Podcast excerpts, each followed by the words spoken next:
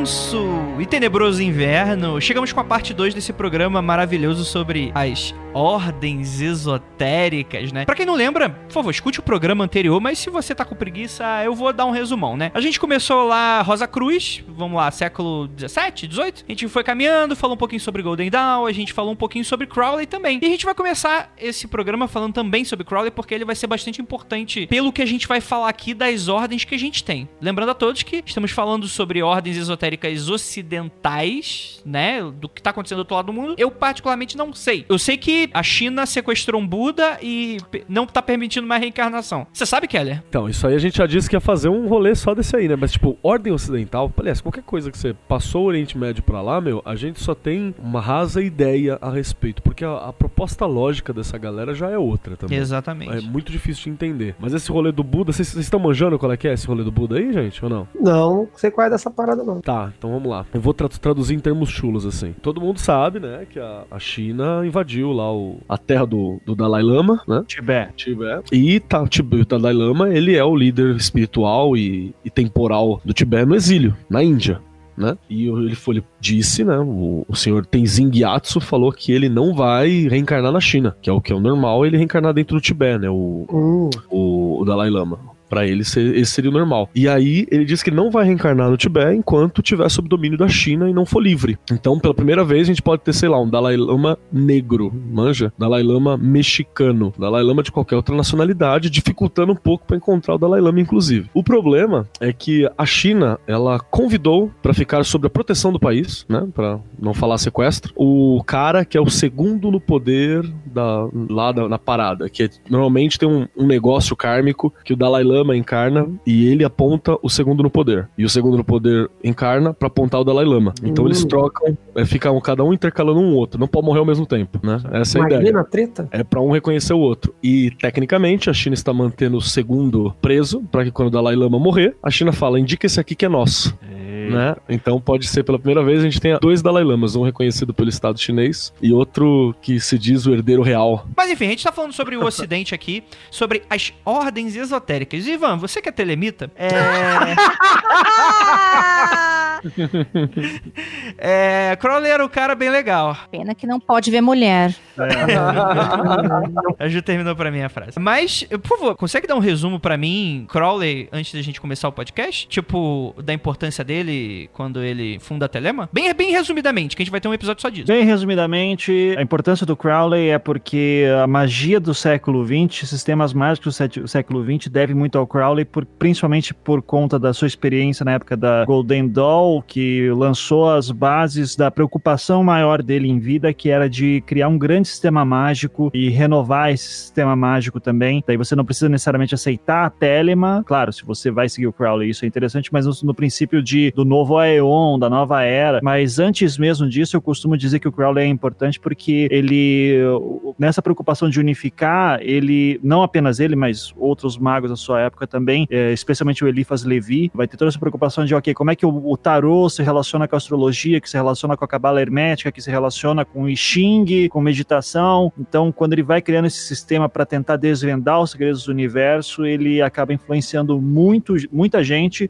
Acho difícil ter alguém que a gente vai citar aqui hoje que não foi influenciado pelo Crowley, nem que fosse para dizer eu não gosto do cara. É, então, o Crowley ele vira um parâmetro de semelhança ou diferenciação, é, sei lá, vai, que nem Beatles, sabe? É, se você tem uma banda de rock, é, você gosta ou não de Beatles, em algum momento você tem que se posicionar sobre qual a tua opinião sobre Beatles, né? Então, é, o, o Crowley acaba virando essa figura também que é difícil não, não ser citada nesse meio. Vamos lembrar que a sua tia-avó, com certeza, é influenciada pelo Crowley também. Exato. Se ela acende uma velhinha, se ela fala com o anjo, se ela compra o- o- o- os livrinhos sagrados de sei lá quem, alguma coisa de Crowley tem ali. Se ela lê Paulo Coelho, ela lê. Ah, é isso que eu ia falar agora. Paulo Coelho, rapaz, Paulo Coelho Raul tá aí, no- Seixas. conquistou mundo e aí tá aí a influência do Crowley já disseminada no século 21, 20, 21 para frente. O Crowley ele vai ser é, o grande, como, como o Ivan falou, né? Ele vai ser o grande paradigma mágico do século 20 e,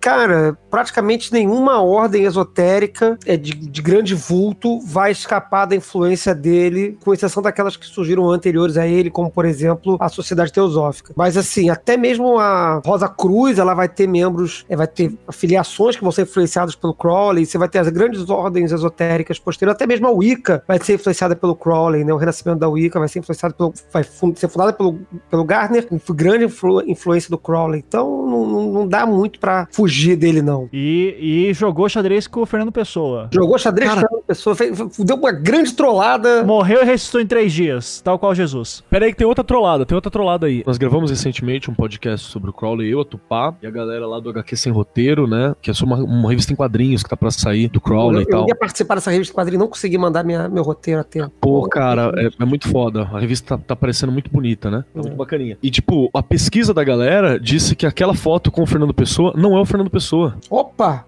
Olha tipo, só. é outro maluco que parece muito com o Fernando Pessoa. O nome do Sabe cara. quem é? Quem é? Você tem várias opções. Você quer que eu te dou qual? Hum. É muito parecido Porra, fisicamente com o Fernando Pessoa, mas não é o Fernando Pessoa. James Joyce. É, não, Lord Joyce não precisa ir não. muito longe, não. É só falar qualquer heteronome. Aí já tá lá.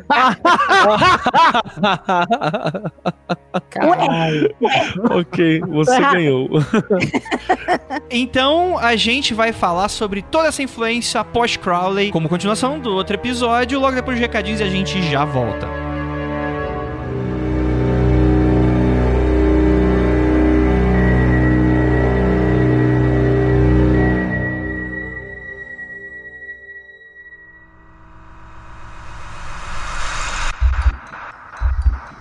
Não há nada de errado com seu áudio. Adentramos agora através dos seus sentidos. Estamos preparando você para o que vai acontecer nos próximos minutos. Além do que conhece por tempo e espaço, o contato com algo além. Não conte para ninguém e nunca olhe para trás, pois este é Mundo Freak Confidencial.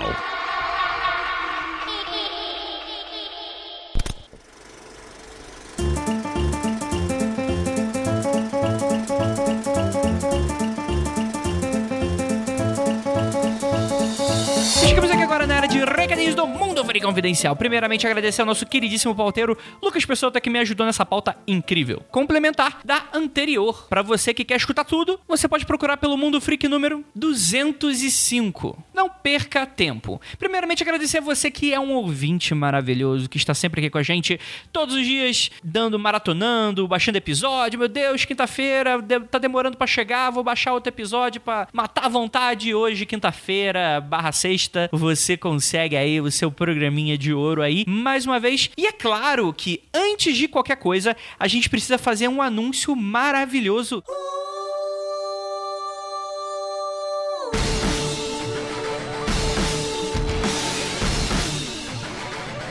Aproveitando que estamos falando sobre ordens esotéricas discretas, o novo lançamento da Penumbra livro Deus é um Dragão traz a abordagem espiritual sobre um tema que apresenta a essência da cosmovisão vampírica. Isso mesmo, pra você que não sabe, está dando mole nosso entrevistado lá no nosso episódio sobre vampiros, o Lorde A. Escuta lá novamente o 157. Ele tá lançando um livro pela Penumbra que explica um pouco dessa cosmovisão mística em torno sobre vampiros. E não é um vampiro, não, não, não bebe sangue de ninguém, tá bom? Também não é um vampiro obsessor nem nada disso, não tem nada, nem ninguém sendo prejudicado, a não ser que você mexer com vampiro, que aí realmente o bicho vai pegar. Mas é interessante que o autor busca procurar eliminar os conceitos equivocados, que eu tô dizendo aqui, e a mídia pop que tem perpetuado na mente dos desavisados. A gente cita, inclusive, o, uma das ordens esotéricas é o Templo de Sete. A gente chega a citar também é, algumas ordens, né? Inclusive uma que o Lorde A participa.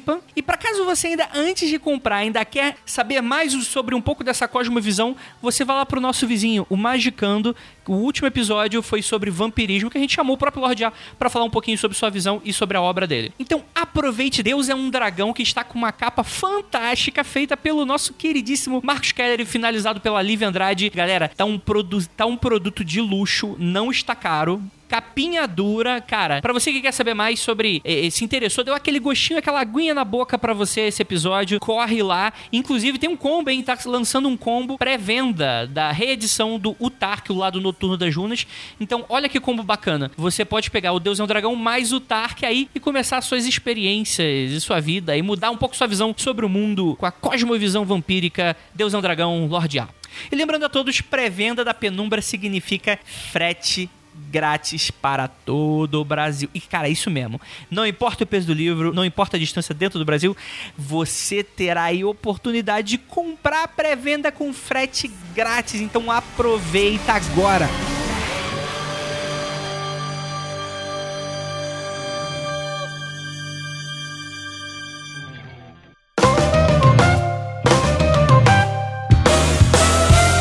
Agora vou mudar um pouquinho. Sobe a música, porque agora a gente vai falar sobre a São Paulo Fantástica. Galera, já são centenas de ingressos vendidos. A gente tá fazendo anúncios em diversos momentos e, cara, tô muito feliz que a galera tá abraçando ideia, tá abraçando o rolê. Só pra lembrar, ou pra você que tá escutando esse episódio aqui de primeira, você que não sabe, tá dando mole, agora em 2019 teremos dia 10 de agosto, das 10 horas às 9 horas da noite, teremos uma feira, Feira Freak, né? São Paulo Fantástica, em que nós, nós do Mundo Freak, mais a Estuplendo, estamos aí organizando uma feira que tem tudo a ver com você. A parada é deixar o evento com a carinha do Mundo Freak, com bastante ficção científica, casos insólitos, mistérios, magia, fantasia, muita coisa legal e para todos os públicos, de verdade. Você pode praticamente montar o que você quer fazer na feira. Teremos expositores, teremos workshops, teremos, enfim, muita coisa legal por um precinho módico de ingresso, 35 reais você tem acesso à feira e você consegue aí aproveitar o dia inteiro, um sábado inteiro de eventos que vai ser super bacana e vai estar tá toda a galera lá. Vai estar tá eu, vai estar tá a Ira, vai estar tá o Rafael Jacaúna, vai estar tá Marcos Kelly, vai estar tá Juliana Pozilacqua, vai estar Vinícius e Lívia ali com uma mesa expositora de, de para você aí que quer economizar no frete. Você pode ir lá pegar aquele combão da penumbra, vários livros e ó, vai sair sem frete, né? Você vai lá, vai poder bater um papo com eles, assim como todo mundo, e vai ser um evento fantástico. Já são dezenas de expositores já com a gente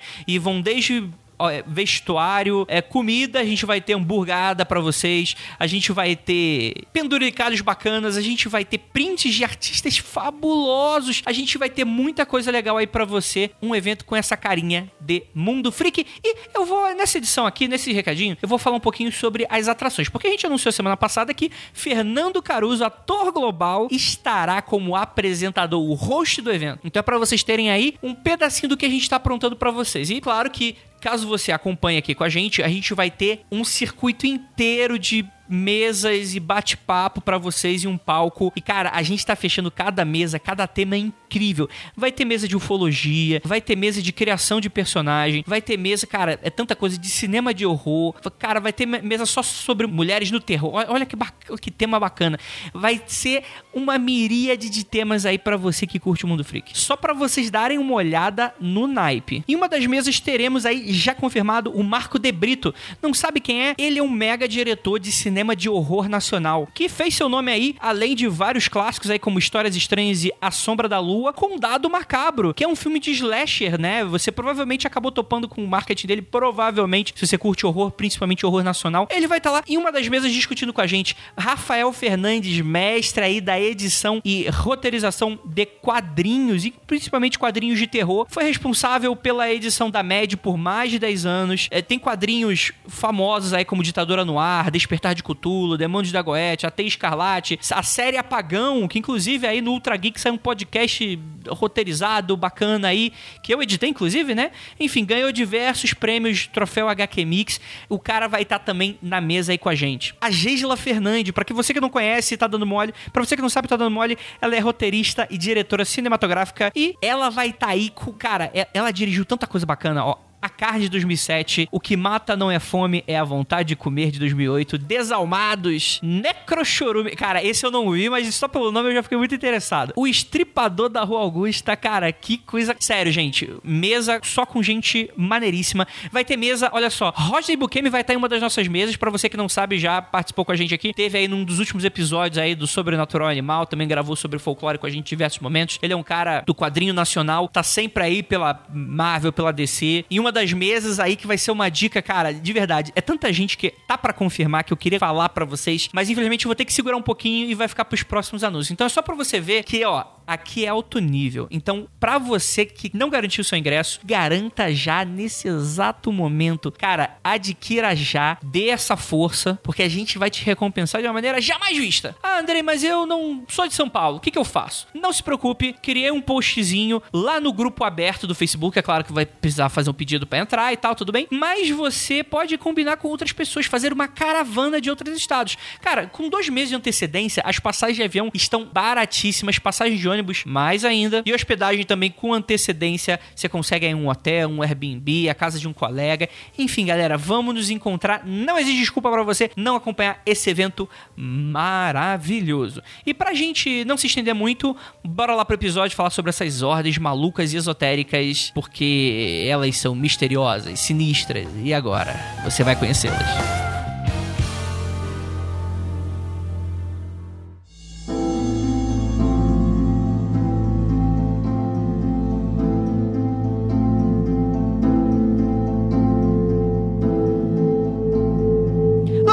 Belas noites, queridos ouvintes. Está começando mais um Mundo Free Confidencial e dessa vez pelos mistérios, porque nós vamos agora revelar os segredos das ordens mais trevosas, porque essa parte 2 só tem gótico, não é nem suave, é, é- é gótico hardcore aqui, né? E para me ajudar temos aqui a nossa rainha gótica, Juliana Panzlaco. Pronto.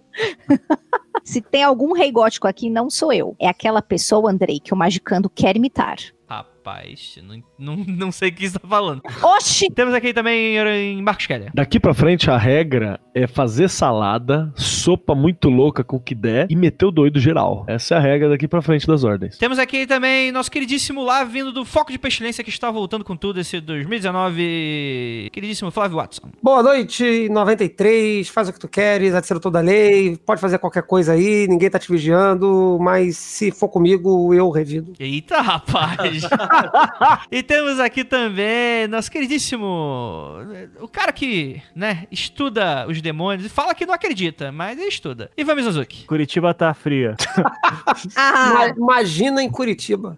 Se- olha, tá, Curitiba tá mais frio do que tudo. Eu zoei Curitiba no passado dizendo que não era tão frio assim e tomei no cu, tá, tá frio pra caralho e. Me, desculpa, Curitiba. Os deuses curitibanos ficaram muito bravos comigo. Muito bom, Ivan. Isso aí, podcast excelente pra você fazer esse comentário. Aqui a minha mensagem vai ser ouvida. Olha aí. Tá vendo? Eu vou passar pro Twitter, hein? Vou pedir o pessoal ficar comentando que o Projeto Humanos tá muito grande. Aí eu quero ver. ah, pronto. Ai, Ah, pronto! Ah, pronto.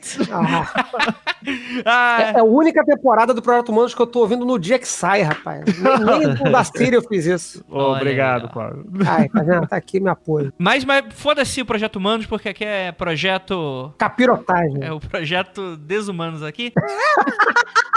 Porque aqui só tem desumanidade. Hoje, hoje a gente vai chafurdar na sarjeta do ser humano.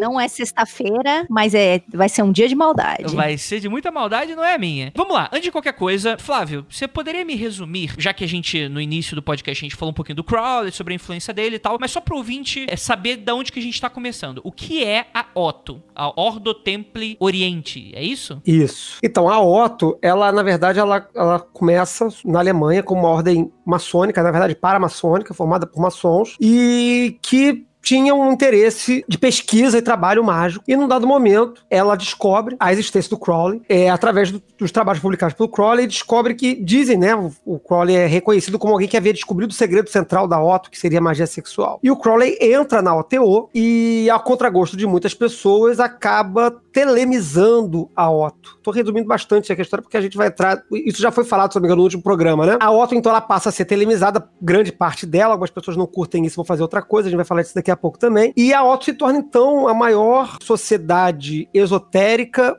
hierarquizada, vamos dizer assim, telêmica, né? Porque o, o Crowley já tinha pro- é, produzido ou proposto a proposta, a, a produção da, da A, né? Mas a Otto, ela tá ali com uma forma maçônica estruturada e telêmica. Então ela se torna a maior ordem telêmica paramaçônica, vamos dizer assim. Ela recupera alguns valores anteriores da Golden Dawn, como por exemplo, aberto a homens e mulheres, não havia mais a necessidade de, de ser maçom como originalmente a Otto originalmente exigia, e se torna, então, ah, os Cavaleiros Templários de Telema, podemos dizer assim. Eu, inclusive, eu acho que tem uma ordem chamada Cavaleiros Templários de Telema ou coisa parecida. Se não tem, corre pra escrever isso aí. Tem, é OCT. É, Ah. isso aí. A Ordem dos Cavaleiros de Telema. Isso é produto brasileiro, rapaz. Exatamente. Só pode, né? Mas, resumidamente, a, a Otto, ela é isso aí. Até, até que o Crowley morre. Aí, aí começa a dar ruim. É, é, não, mas só pra deixar claro assim, né? Cara, você convidar o Crowley pra tua casa é a pior ideia que você vai fazer na tua vida. Deu errado na Golden Dawn. Por que que daria certo na OTO, né? Então, essa é a questão, porque a OTO tinha lá, tinha os seus processos, sua hierarquia. Aí chega o Crowley. Aí o Crowley começa a ganhar força e ele assume, de certa forma, uma liderança ali dentro. E a galera lá, High Power, que não concordava, pelo menos não necessariamente com a entrada do Crowley, mas com o que estava se tornando a ordem, tem uma cisão aí, né? O que, assim, você vai ver cisão, e você viu, inclusive, no primeiro episódio, né? Só cisão aqui, né? Essa- tipo, você, você pensa que igreja evangélica, os membros não concordam, cada um monta a sua, aqui é a mesma coisa. Aqui o pessoal não concorda, vai montar a sua e tal, e começamos pela Otto, né? Que, enfim, tem essa, essa presença aí do, do Crowley. E aí o Crowley morre. Só que ele tava, ele tava já líder da Otto, quem não gostou caiu fora, que não gostavam se mudaram. E aí o Crowley morre, só que quem ficaria com a Otto, né? Quem ficaria com essa ordem esotérica? O que que, que que se sucederia, né? Porque, enfim, tava tudo muito louco, muito desorganizado, né? Sim. Quem assume logo em seguida é um alemão chamado Karl Germer. E esse que vai fazer merda, na verdade. Sim, sim. O- acredite se quiser, o Crowley não cagou toda a organização É. do rolê. É. Quem cagou foi o Germer. Na verdade, é assim, primeiro, é, quando o Crowley ele morre muito pobre, é sempre bom lembrar isso, ele morre numa pensão, então um cara que sempre, ele gastou todo o dinheiro que tinha e deve ter ficado devendo uma grana no fim também da vida, já viciado também em ópio, se eu bem me lembro. Heroína também, Flávio, você lembra? Sim, ele usava heroína por recomendação médica, né? Na verdade, ele É. ficou viciado em heroína, mas ele começou a usar heroína por asma. Era Sim. uma recomendação médica. É. Bons tempos, né? E também fumava ópio pra porra, né? E É, não, isso ele fazia por diversão. É, então. é, daí ele, ele morre, ele passa a OTO pro Germer, é, e o, o Germer, daí ele. Quando o Germer morrer, que vai ser o Pepino, porque daí o Germer, teoricamente, deveria ter deixado claro quem foi, só que assim, como ele não fez a coisa mais. Eu lembro quando meu avô ia morrer, ele disse: Eu vou acertar tudo para não dar briga na família, sabe? Então daí ele pegou, fez testamento, fez tudo e realmente não deu pepino. O Germer devia ter tido a sensatez do meu avô nesse momento. E, e o pepino principal que vai dar com a OTO depois que morre, depois que o Germer morre, mas é, é que a OTO vai estar vinculado aos direitos autorais da obra do Crowley. Né? Uhum. Então, quem que vai publicar as obras dele? No fim das contas, todos os pepinos que vão dar, que a gente vai falar aqui hoje, está muito a ver com quem que detém a obra do Crowley e que pode vendê-la. Né? Esse que vai ser, especialmente na- depois da década de 60, quando o Crowley tem um revival, assim. Inclusive, tem duas, duas interpretações, né, para essa preocupação que o, que o Germer tinha com a parte da, da, da vasta produção literária do, do Crowley, né, que eu não acho que sejam exclusivas, inclusive, né, a galera vive falando assim que, ah, não, era por isso, era por aquilo. Eu não acho que as duas são mutuamente exclusivas, que é tanto por devoção, né, aquela coisa de, porra, preciso botar uma ordem nesse escrito, nessas coisas todas, porque o cara era foda, não pode ficar no esquecimento, produziu coisa pra caralho, por aí vai. Quanto por grana,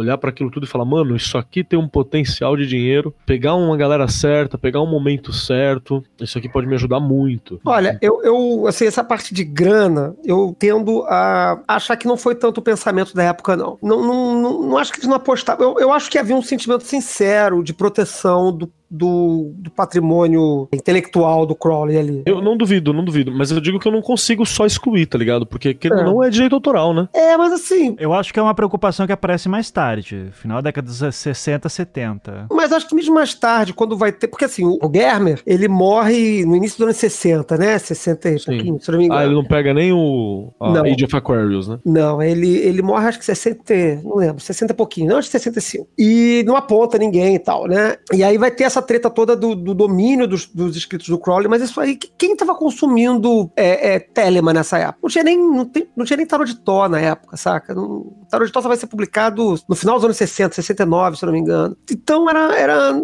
não sei, bo- botar esse protecionismo da obra na, na conta dos direitos autorais, eu acho que não cola muito, não. Fala isso pro McMurtry. daí. Mas é, mas é que vai fez dinheiro com essa porra? Porque assim, a gente vai falar dele, né? Mas ele é o cara que, no final das contas, entre, entre tapas e beijos, acaba sumindo a Otto. E, e- e aí? No programa passado, teve muita reclamação que a gente falava as coisas e não explicava, Não dava né? contexto, Uhum. né? É, Quem é o então, McMurtry? Então vamos. O McMurtry vai ser o cara que, no fim das contas, vai fundar a chamada OTO. É a única OTO que hoje pode ser Uhum. usar o nome OTO, mas que é o que a gente chama daí de OTO do ramo americano. O McMurtry é na Califórnia, se não me engano, né? Uhum, É, e daí é, o Himeno, Himanus Alpha, É o Meneus Alpha. Himanus Alpha, né? Que daí É era o, o nome mágico dele. E daí, Uhum. basicamente, a OTO americana que fica, que é detentora de todos os direitos autorais, após um milhão de batalhas eh, judiciais. Judiciais. E mágicas.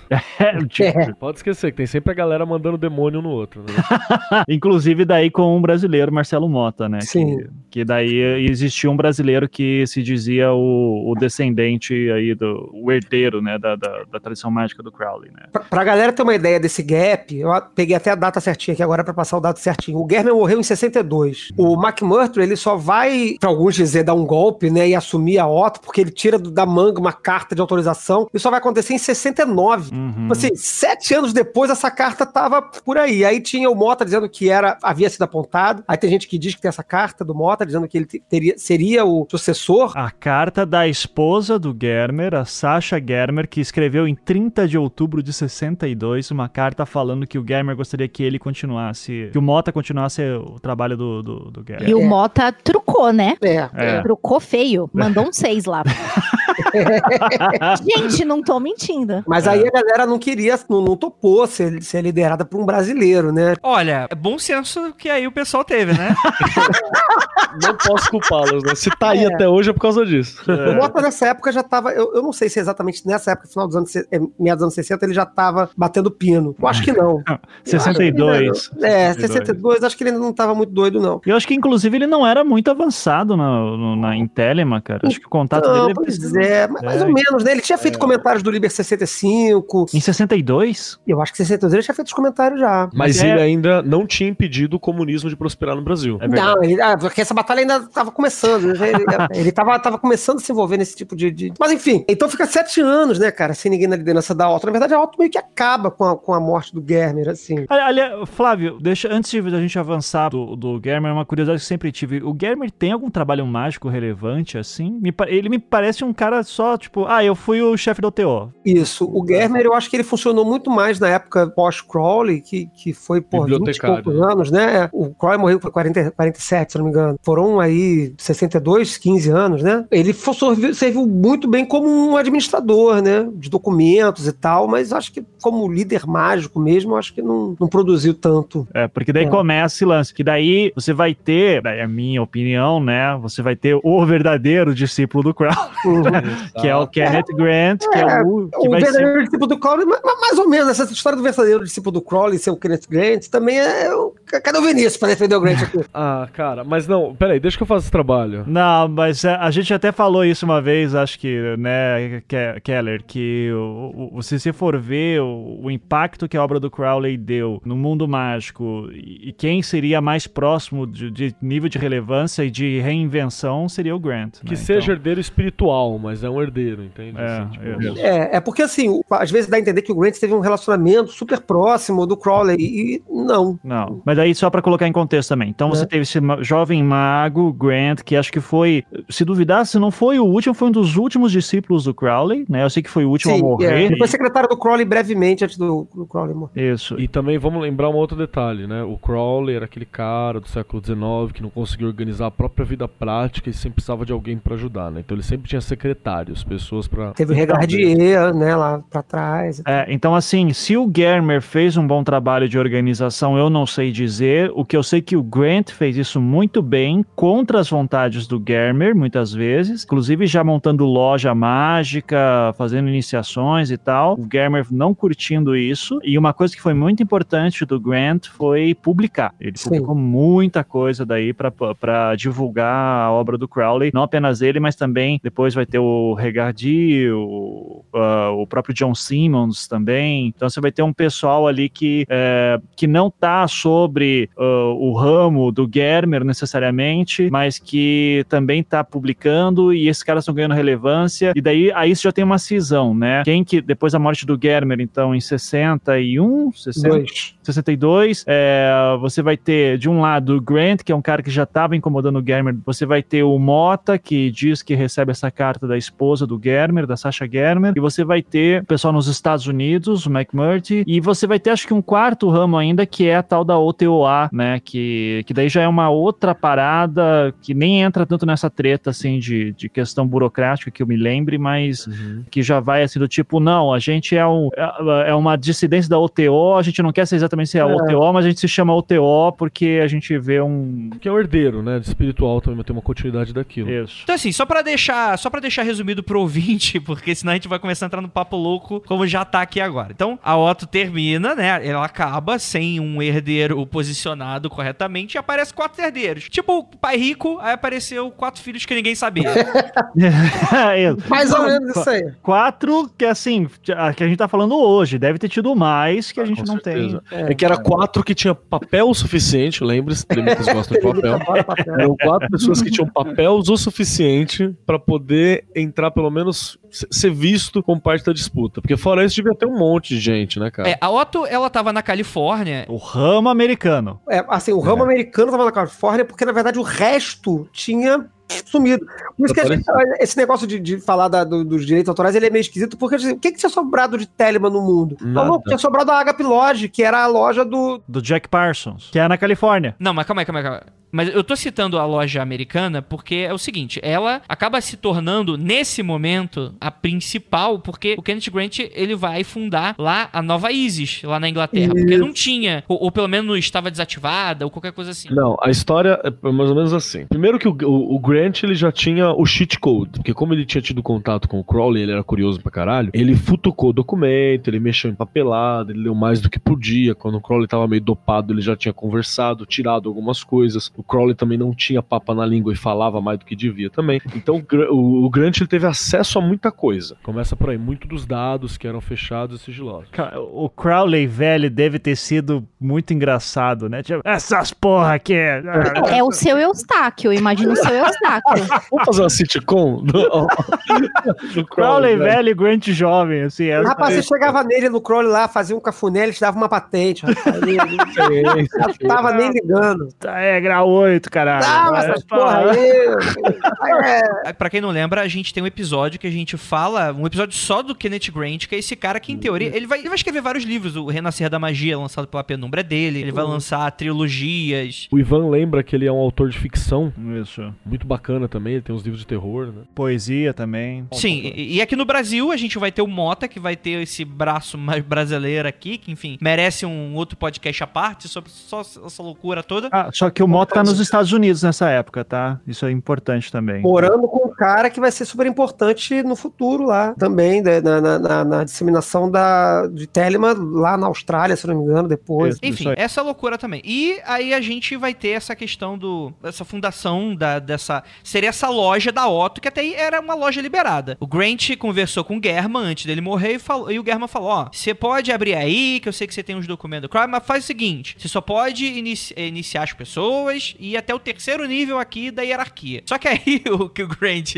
eh, foda-se e aí começou a, a- a iniciar as pessoas e, e começou a, a, a fazer, enfim, eu não sei como é que se diz o nome, a consagração. O pessoal começou a evoluir mais de nível do que deveria e, e o German ficou puto. Eu acho que o maior truque não foi só esse, não. Foi que a loja começou a funcionar e começou a produzir, entende? A loja, ela tava começando a produzir, começou a juntar uma galera ali das artes, da parada alternativa. A Steph, que a esposa dele era uma puta de uma artista. O Spare tava lá metendo vários loucos. Então você tinha uma galera ali que funcionou. Aquela OTO, a loja Nova Isis, ela teve um peso importante na história de, de Telemann. E aí o Grant ele olhou e falou assim: ah, cara, eu vou iniciar o pessoal, eu vou continuar seguindo, porque eu tenho acesso a esses conteúdos, eu sei como é que é o funcionamento. É só que a gente tem que lembrar que a Otto, ela é uma ordem é, de in- inspiração maçônica. Então, para uma loja da Otto, seria legal ter alguém, eu, eu não sou da OTO, né? Mas seria legal ter alguém da OTO para explicar mais ou menos essa política, mas assim, de forma geral, a, a uma loja da Otto, ela, só- ela tem, até hoje, uma loja ela tem um limite de grau, conforme o grau mais elevado daquele, daquela loja, tá?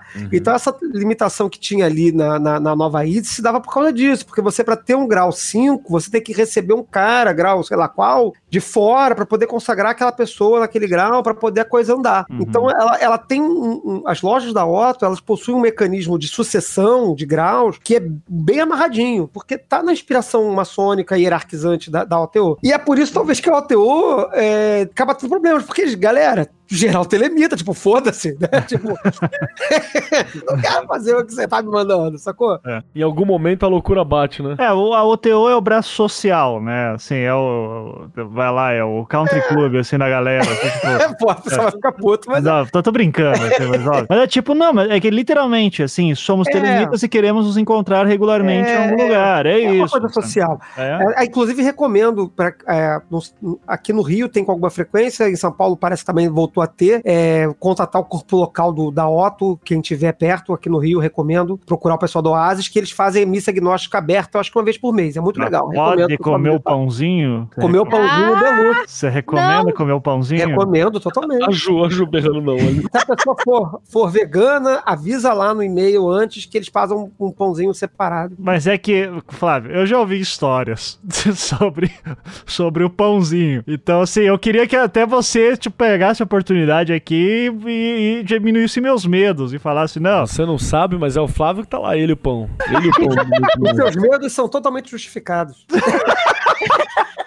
Não, o bolo de luz ele é feito com, com, com algumas opções, né? Ele é feito, pode ser ou com sangue menstrual, ou com sêmen, ou com sangue de uma besta. Ou seja, um sangue de animal que você pode ir num, num açougue e pegar sangue de, de boi, tá? Pode ser feito também. Mas o melhor é o menstrual. É tido como o que gera a melhor, o melhor ingrediente para a melhor receita. Ó, cara, é nessas horas que não dá pra ser telemita, velho. Desculpa. assim. É, é nesse momento que metade dos ouvintes largaram o podcast nesse exato momento.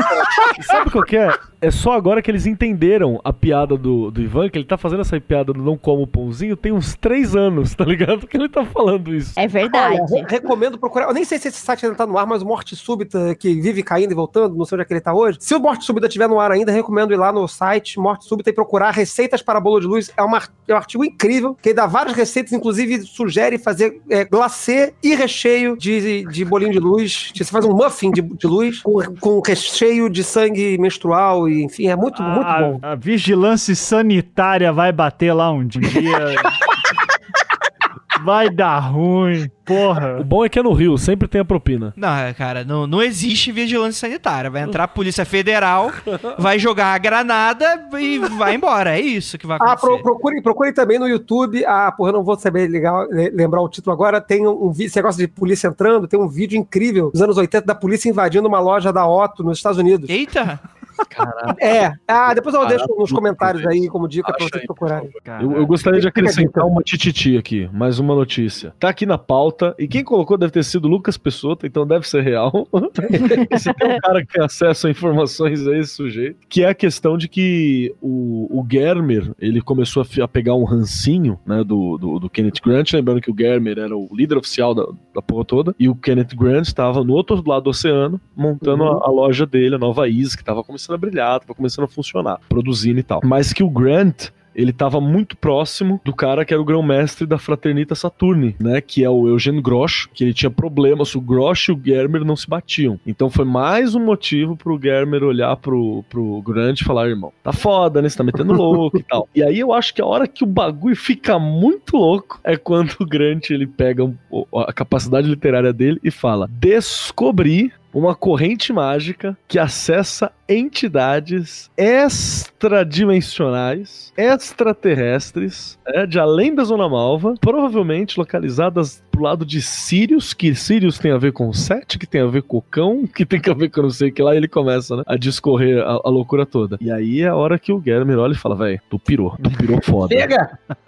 É, imagina que pro Germer olhar pra alguém e falar assim, tu pirou foda, o cara que viveu com o Crowley nos últimos anos, é porque devia tá, devia tá bom de ver, viu? É, É, e, e não, mas isso é muito interessante porque o Kenneth Grant, né, esse cara que ele tem os estudos, vai fundar essa nova ilha lá na Inglaterra, ele é esse cara que ele começa com esse, não sei se ele começa necessariamente, mas ele vai popularizar muito esses rolês de comunicação transplutoniana, é, seres de outro planeta. Aí ele vai sugerir que o Lovecraft, na verdade, ele era um médium e, e os escritos dele, na verdade, era ele entrando em contato inconscientemente com criaturas dimensionais suprapoderosas e coisas nesse sentido. Sugeria o caralho, tem método pra isso aí, irmão. Ah, tudo bem. É, o, o- a literalidade do, do, do Lovecraft na obra do, do Grant, eu acho que ela é menos literal do que as pessoas julgam, assim. Eu acho que ele usa mais aquilo ali como, como uma referência de, de coisas muito bizarras do que, do que uma literalidade. Assim, não, de fato, você tem lá, no, no além do além do ermo, você vai ter lá o, sei lá, Cthulhu dormindo, ou sei lá, qualquer coisa assim. Mas, mas, Flávio, você leu Cults of Shadow? Sim, ainda sim, não- sim, sim, sim, sim. Porque eu acho que no Cults of Shadow ele pega mais esse, esse lance de, sabe? No mínimo ele diz assim, ó, dá pra usar Lovecraft de boa. Sim, tem, tem a galera usando, né? A gente, quando tava antes de começar a gravação aqui, eu falei do, do Necronomicon Gnosis, que é um livro da, da galera aí que, que tra- trampa esse negócio, tipo, a sério, né? Só que esse a sério, em Telemann, a gente tem que lembrar que Telemann, que no final das contas é o que tá todo mundo fazendo aqui, ne- nesse recorte que a gente tá fazendo aqui, é, não leva muito a sério, não leva muito literal esse papo de divindade. Ou não deveria, pelo menos, né? É um recorte importante pra ter na cabeça, porque Telemann tem um panteão, tem Babylon, tem, I, tem Nuit, tem Radit, tem Therion, Caos, etc. Mas esse panteão todo, ele é um panteão arquetípico, Sim, né? tanto, tem- tanto que tem o 777, que é o livro de referências do Crowley, né? De Sim. relações. É, digamos assim, o Grant ele colocou, teria colocado umas colunas a mais ali. né? Isso, de, é. de novas relações. Isso. Então, esse Deus é, atinge tais questões, Isso. e na outra mitologia vai ser esse Deus que vai puxar É, faz, faz um- um- um- uma, uma religião comparada meio mais ou menos assim, né? Mas, mas é mais ou menos isso. Então eu, eu acho que assim, por mais que se coloque pra fazer um- uma cerimônia invocando Shub-Nigura, sei lá, qualquer coisa assim, a gente tá falando, eu, eu entendo quando, quando o Grant tá falando disso, desse tipo de relação, ele tá falando não da- desses deuses enquanto coisas literárias, mas enquanto potências mágicas do, do magista. Talvez falando isso pra uma galera que não, não, tá, não é do rolê, fique meio abstrato, mas, mas é isso. Deixa eu tentar dar uma traduzida nisso, que assim, tipo. Ah, lá vem o mago do caos aí. Não, não, porra, não, não me xinga não, cara. Eu tô aqui na boa fazendo meu trabalho.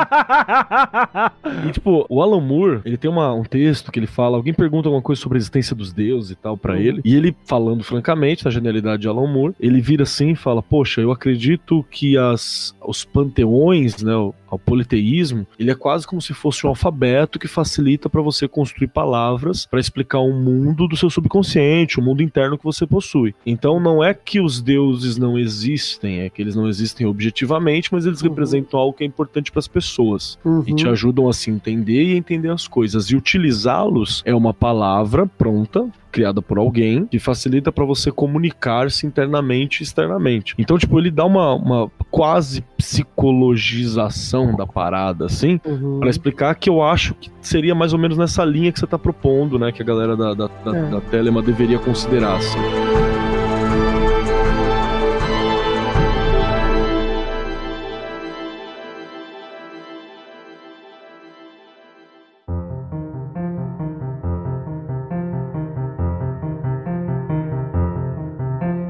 Uma dessas dissidências da OTA, a gente vai ter aí o Cultus Sabate. É é verdade Uhum. ou eu tô. eu- eu- não tem nada a ver? Não tem nada a ver com a OTA. Porque é- esse cara, quem vai fundar essa Cultus Sabate seria esse Andrew D. Chamblay, que ele é um poeta, escritor, né? E é desses rolês aí de magia e tal. E ele é um cara muito interessante que ele vai misturar o, abre aspas, bruxaria tradicional. E aí depois eu gostaria de perguntar pra Ju o que, que seria esse bruxaria tradicional. E, e vai misturar bastante com, com várias mitologias e vai brincar bastante com magia do caos, né? Pra quem a gente tem também um episódio só sobre magia do caos, que ele, enfim, o, o- é, vai ter vai tá esse burburinho, esse, esse borbulhar aí, tudo sendo misturado e tal. Mas tem muito dessa coisa meio, é, acho que, imagina o nome, né? Sabate vem de Sabá, que é essa, esse mito, né, das, das bruxas, né? Fazendo Sabá e tal. O que você tem a dizer sobre isso, Ju? Eu vou falar rapidinho. Eu acho que vocês já sabem quem ela é, mas só pra não ficar descontextualizado, porque senão os ouvintes falam, pô, vocês estão falando um negócio, mas não fala quem é. Vocês já ouviram em muitos Mundo Freak Confidencial a gente citar a Margaret Murray, né? A Margaret Murray tinha uma teoria de que bruxaria é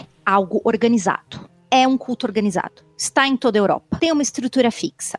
Tem ritual que é igual, tem crença religiosa, tem assim, assim, assado. E, é, na realidade, a bruxaria tradicional é contra tudo isso, né? Existe um livro que esse do Friswold não está pela penumbra, mas é um de bruxaria chamado Artes da Noite, é, de que essa, ele, ele fala, ele toca muito nesse ponto de que esse lance, a organização em culto, em ordem, é, não, não é de longa data. Isso não existe aqui, não existe desde o Egito, né? Isso não está desde lá. Então, na realidade, você tem muito mais um, uma ideia de que essa organização das crenças realmente ocorreu, mas é em outra hora. Não há, ah, tempos imemoriais. Bruxaria é uma, uma algo que é sistematizado. Pelo contrário, né? Só que, né?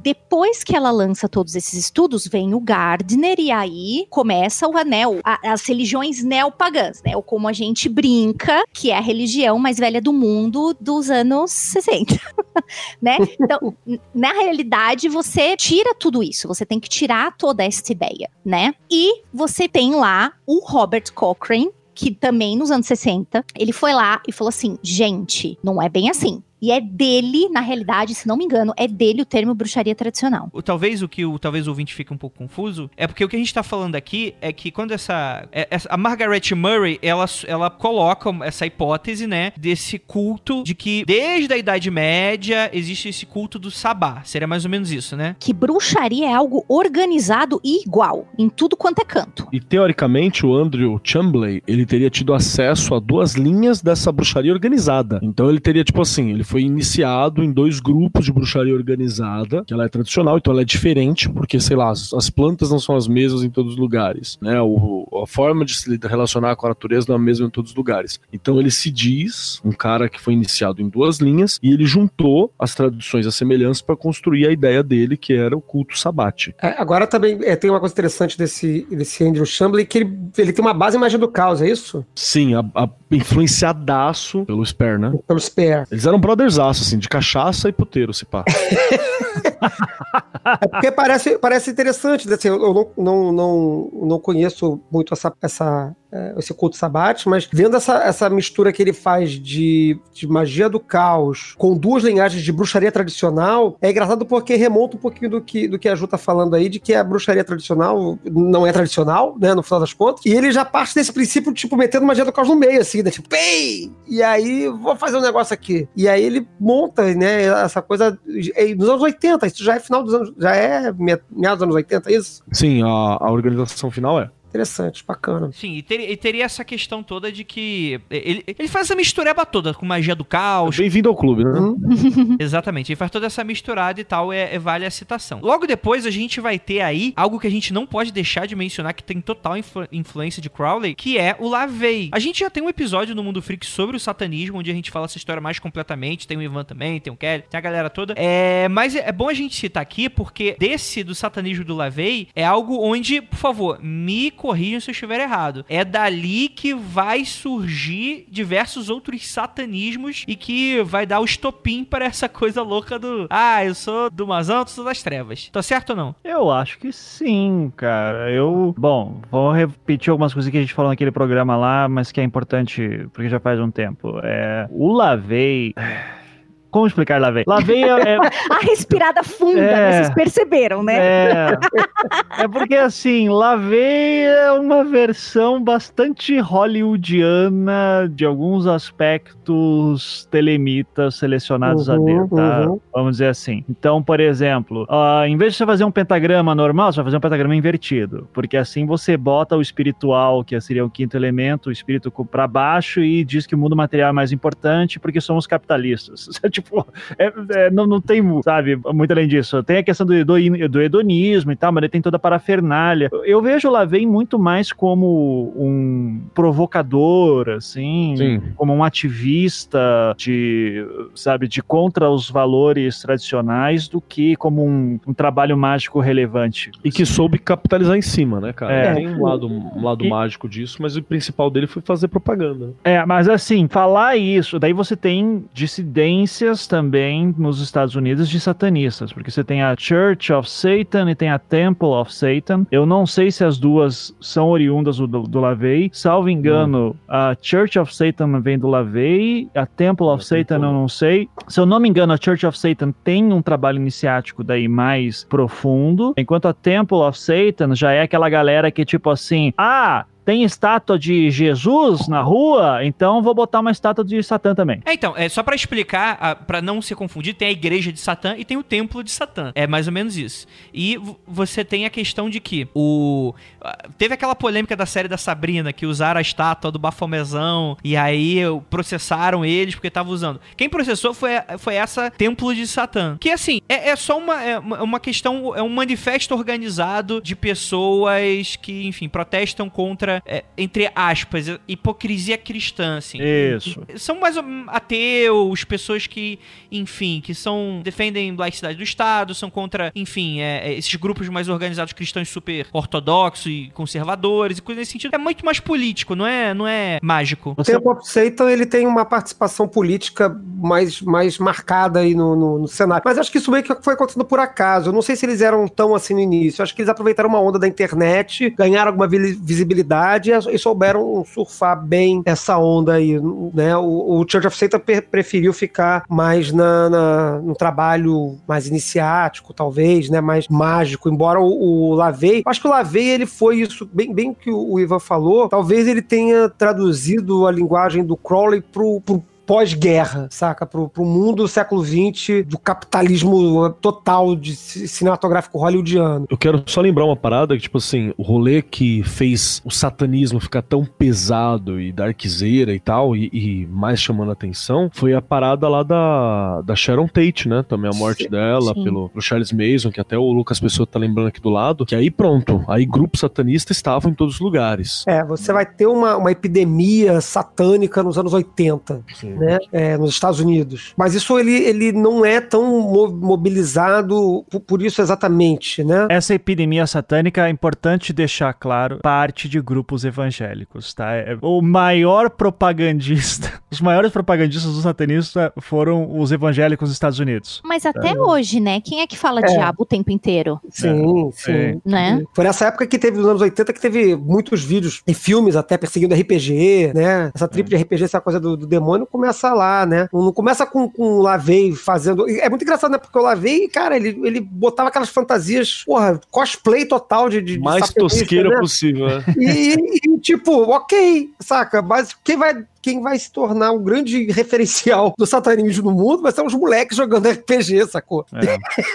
É, assim, e tem, assim, tem aquele, aquele filme, eh, o documen- documentário da HBO em três partes, né, que foi feito durante os anos, eh, Paraíso Perdido, Paradise Lost, eh, Uhum. que é sobre aqueles três Garotos. meninos, eh, Uhum. três garotos no Mississippi, Mississippi não, Ah, não lembro que, não lembro onde. que al- em algum estado americano, Uhum. até virou filme, né, o Nó do Diabo também, que apareceram crianças mortas, amarradas, e daí a polícia diz, ah, ritual satânico, tem esses meninos Uhum. aqui que ouvem black metal, É. ouvem metal, o ano de Foi preto, eles, né? são satanistas, são esses aqui que fizeram. Então, isso aí é, é para dar um exemplo do que foi esse tal de, de surto satânico aí, histeria satânica que teve nos Estados Unidos na década de 80 e parte dos anos 90 também. E, e daí vem esse- toda a questão do, pô, encontraram um livro do Crowley no, no cara, encontraram a Bíblia Uhum. satânica. Tipo, cara, novamente. Se bater aqui em casa, fodeu. Não, eu, eu tô fudidaço.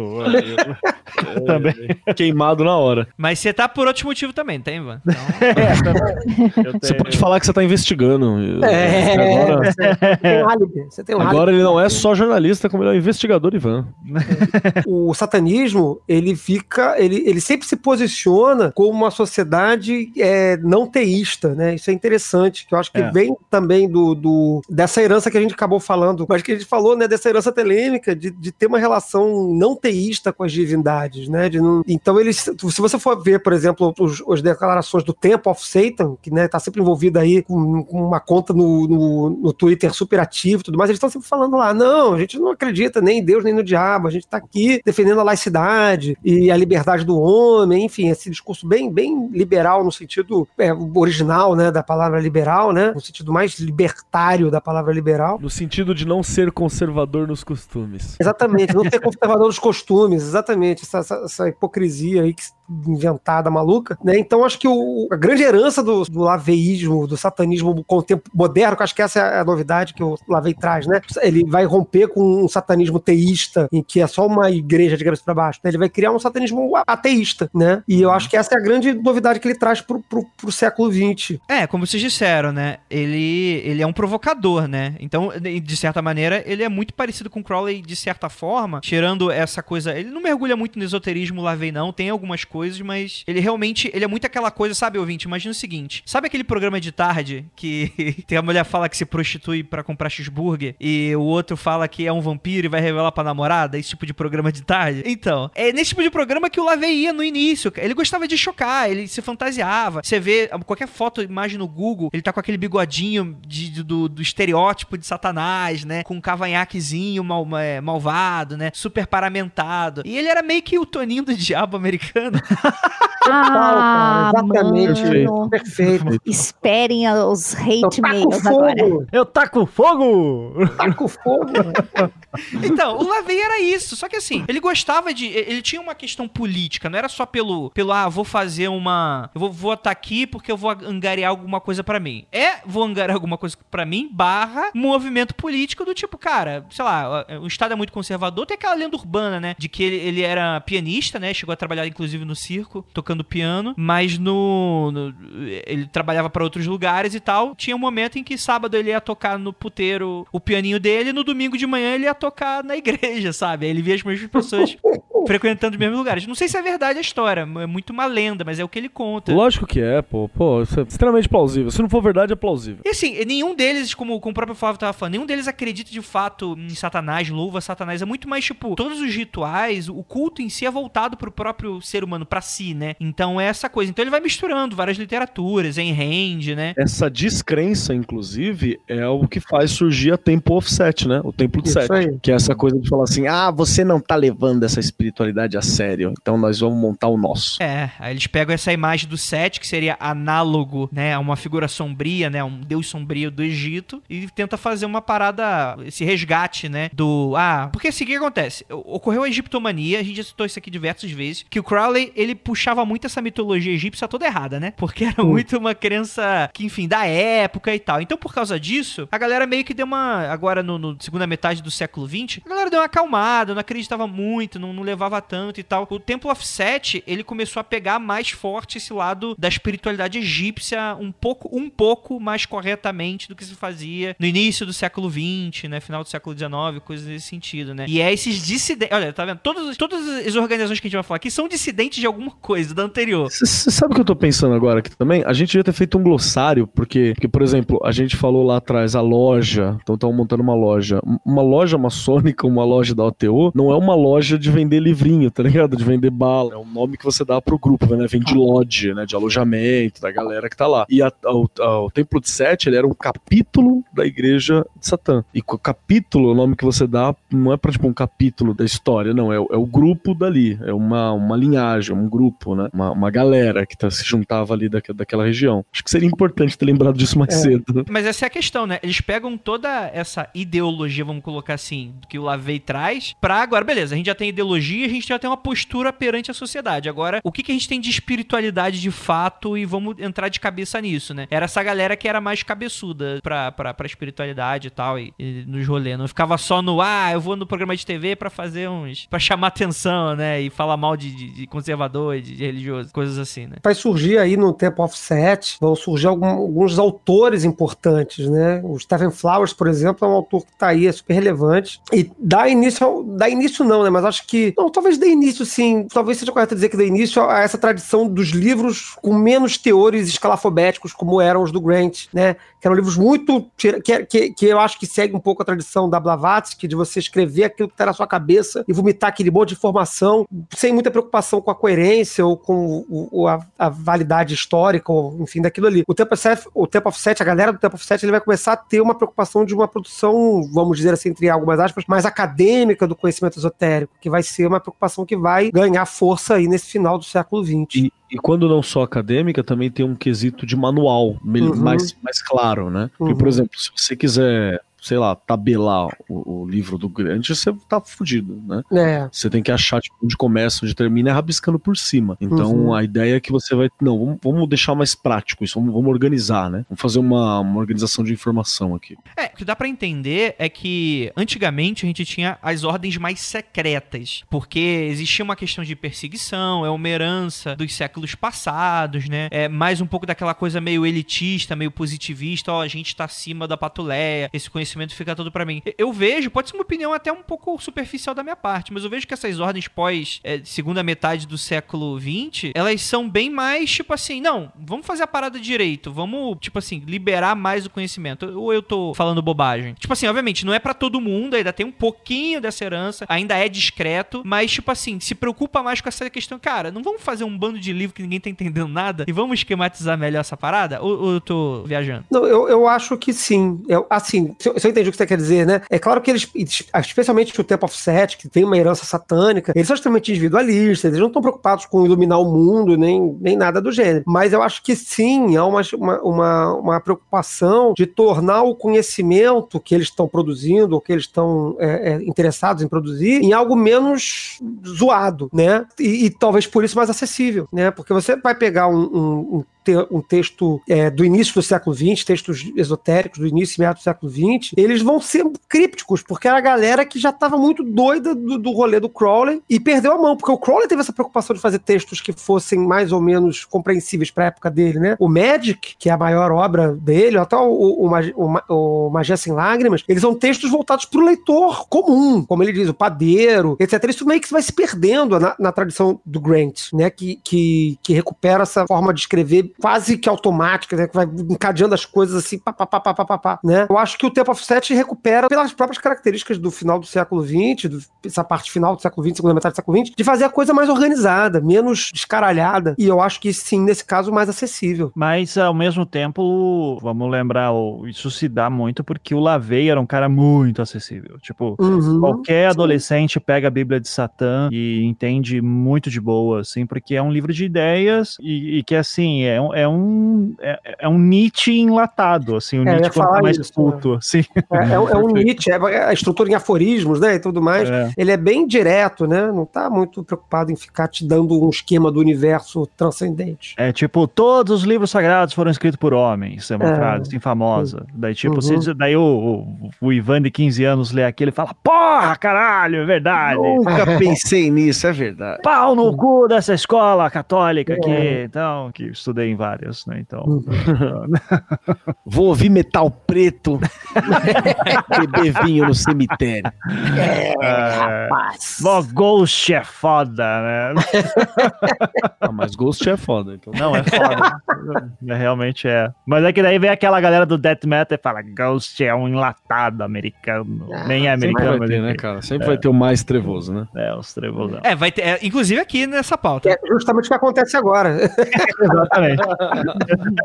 o que que acontece? Da Temple of Set, um ex-membro da Temple of Set, ele começa a estudar uma- umas questões sobre espiritualidade energética e coisa. E aí, influenciado nos anos 80 pela literatura de Anne Rice e derivados, né? Mais um pouco dessa popularidade de subcultura gótica, a gente vai ter o Temple of Vampire. É o jogador de Vampire de RPG que levou a sério demais? O que, que é isso aqui? Vamos lembrar que a gente chegou a fazer um, um bate-papo com, com o Lord A, que pertence a uma corrente vampiresca, esotérica também, que eu não me lembro, Sarraja. Sahasra. Sarrasra, caralho, ninguém acerta, né? Coitado, desculpa. Foi mal, Lord A. Que, que já existia um pouco antes, né? Um pouco anterior ao Temple of the Vampire. Então, tipo, o Temple of Vampire, ele pegou coisas, né? da- dessas outras linhagens de, de, de teor vampírico que também tinha, mas foi eles que souberam lucrar em cima, né? Como qualquer coisa que vem do, do Lavey, né? Sim, então é, tem, tem bastante. Como, como o Templo of Set vem do Igreja de Satã, e é, obviamente aqui também o Vampire vem de toda essa linha, então é bem essa questão capitalista, né? É bem, vão ganhar grana, né? Midiática, feita pra TV, né? Exato, né, cara? Você aproveitou bastante, né, dessa coisa da popularidade com os jovens, né? É deles que é a Bíblia, a Bíblia do vampiro, que vai se tornar muito famoso, né? Tipo, a Bíblia do vampiro, né? Aliás, aliás, Lord já meteu o pau vampiro. Achei ótimo, inclusive. Bateu pouco.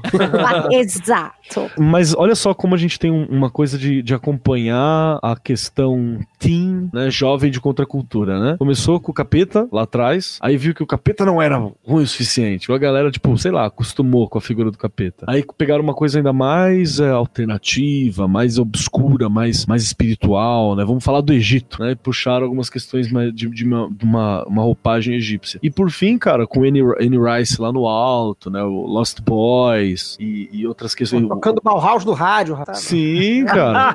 Todos os galãs dos anos 90 estavam em entrevista com um vampiro. Todos.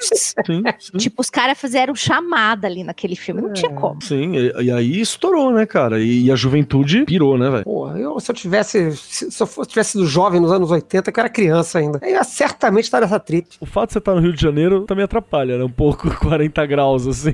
Rapaz, nos anos 90, eu tava no carnaval de algum ano, sei lá, 96. Eu tava atravessando a Ala das Baianas, de maquiagem preta, indo pra festa gótica, rapaz. Eu não- A força de vontade. Gótico no Rio Porra. deve ser difícil. É uma tristeza. É uma tristeza. Mas, eu tava- mas, mental. mas, mas resisti, resisti.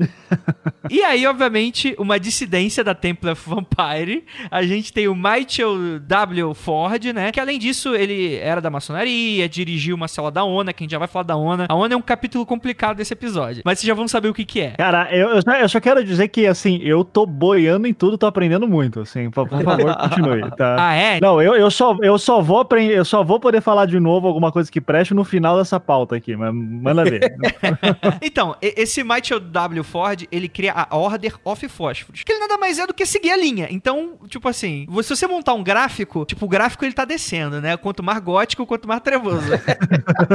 Meu Deus. Order of Fósforo já é um nível mais abaixo. Então já é, vai misturar bastante dessa coisa do Lavê, vai misturar Temple of Set. Mas tem um detalhe: a, a Order of, of, of Fósforos. Ela tem um detalhe importante pra caramba também. Que aqui ela vai pra ser também tipo um fã-clube da Black Funeral, né? Pra uma galera que vai se organizar também por causa do, do Da, maluco da ser banda de metal, né? Black É, da metal. banda de metal, é. Olha Da- só, da- da Black olha Funeral. só. Ba- Banda, é, que banda é essa? Alguém me explica, por gentileza. Que eu, eu sou emo, só ouço. Metal. Ah, o meu Black conceito de trevas é diferente.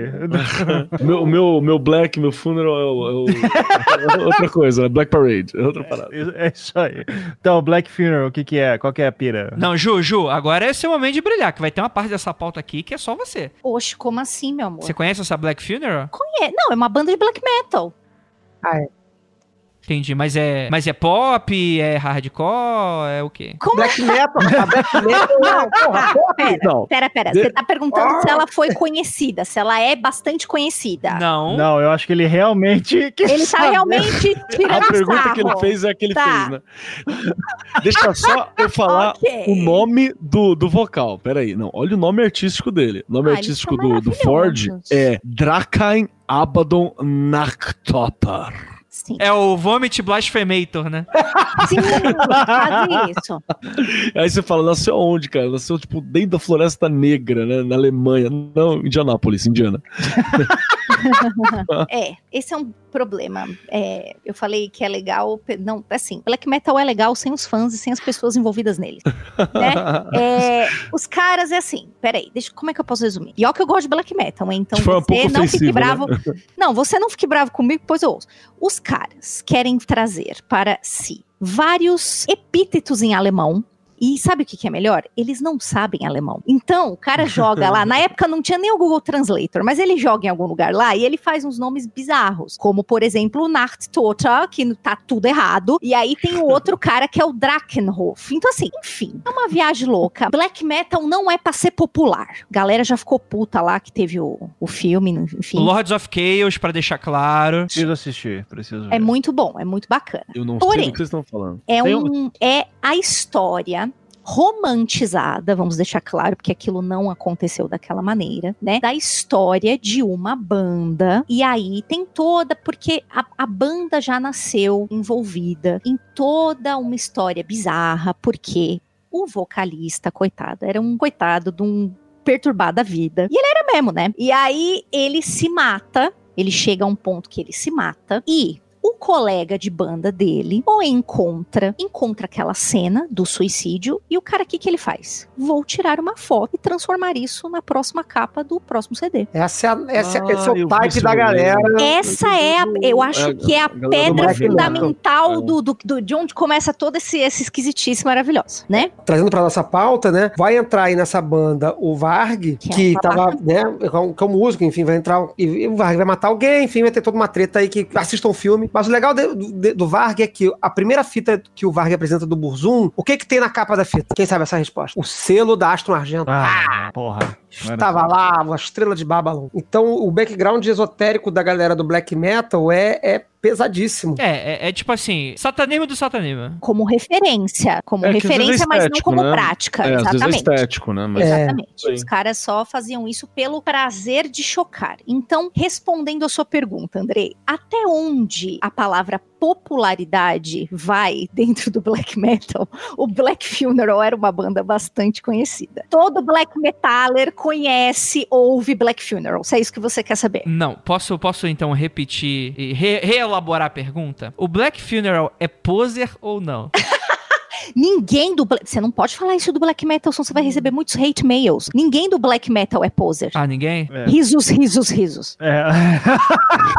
Mas tem uma galera aqui que, enfim, daqui a pouco a gente vai chegar nessa pauta. Os três fãs de black metal do Brasil vão ficar muito putos com você. falou o emo remanescente, né? Ah, então, eu nunca neguei minhas origens. Eu quero deixar claro. Pra próxima ordem aqui, a gente vai falar da Order of Nine Angles, que é aqui que o bicho começa a ficar pesado. Deixa eu perguntar, a gente, vai, a gente vai zoar? O que?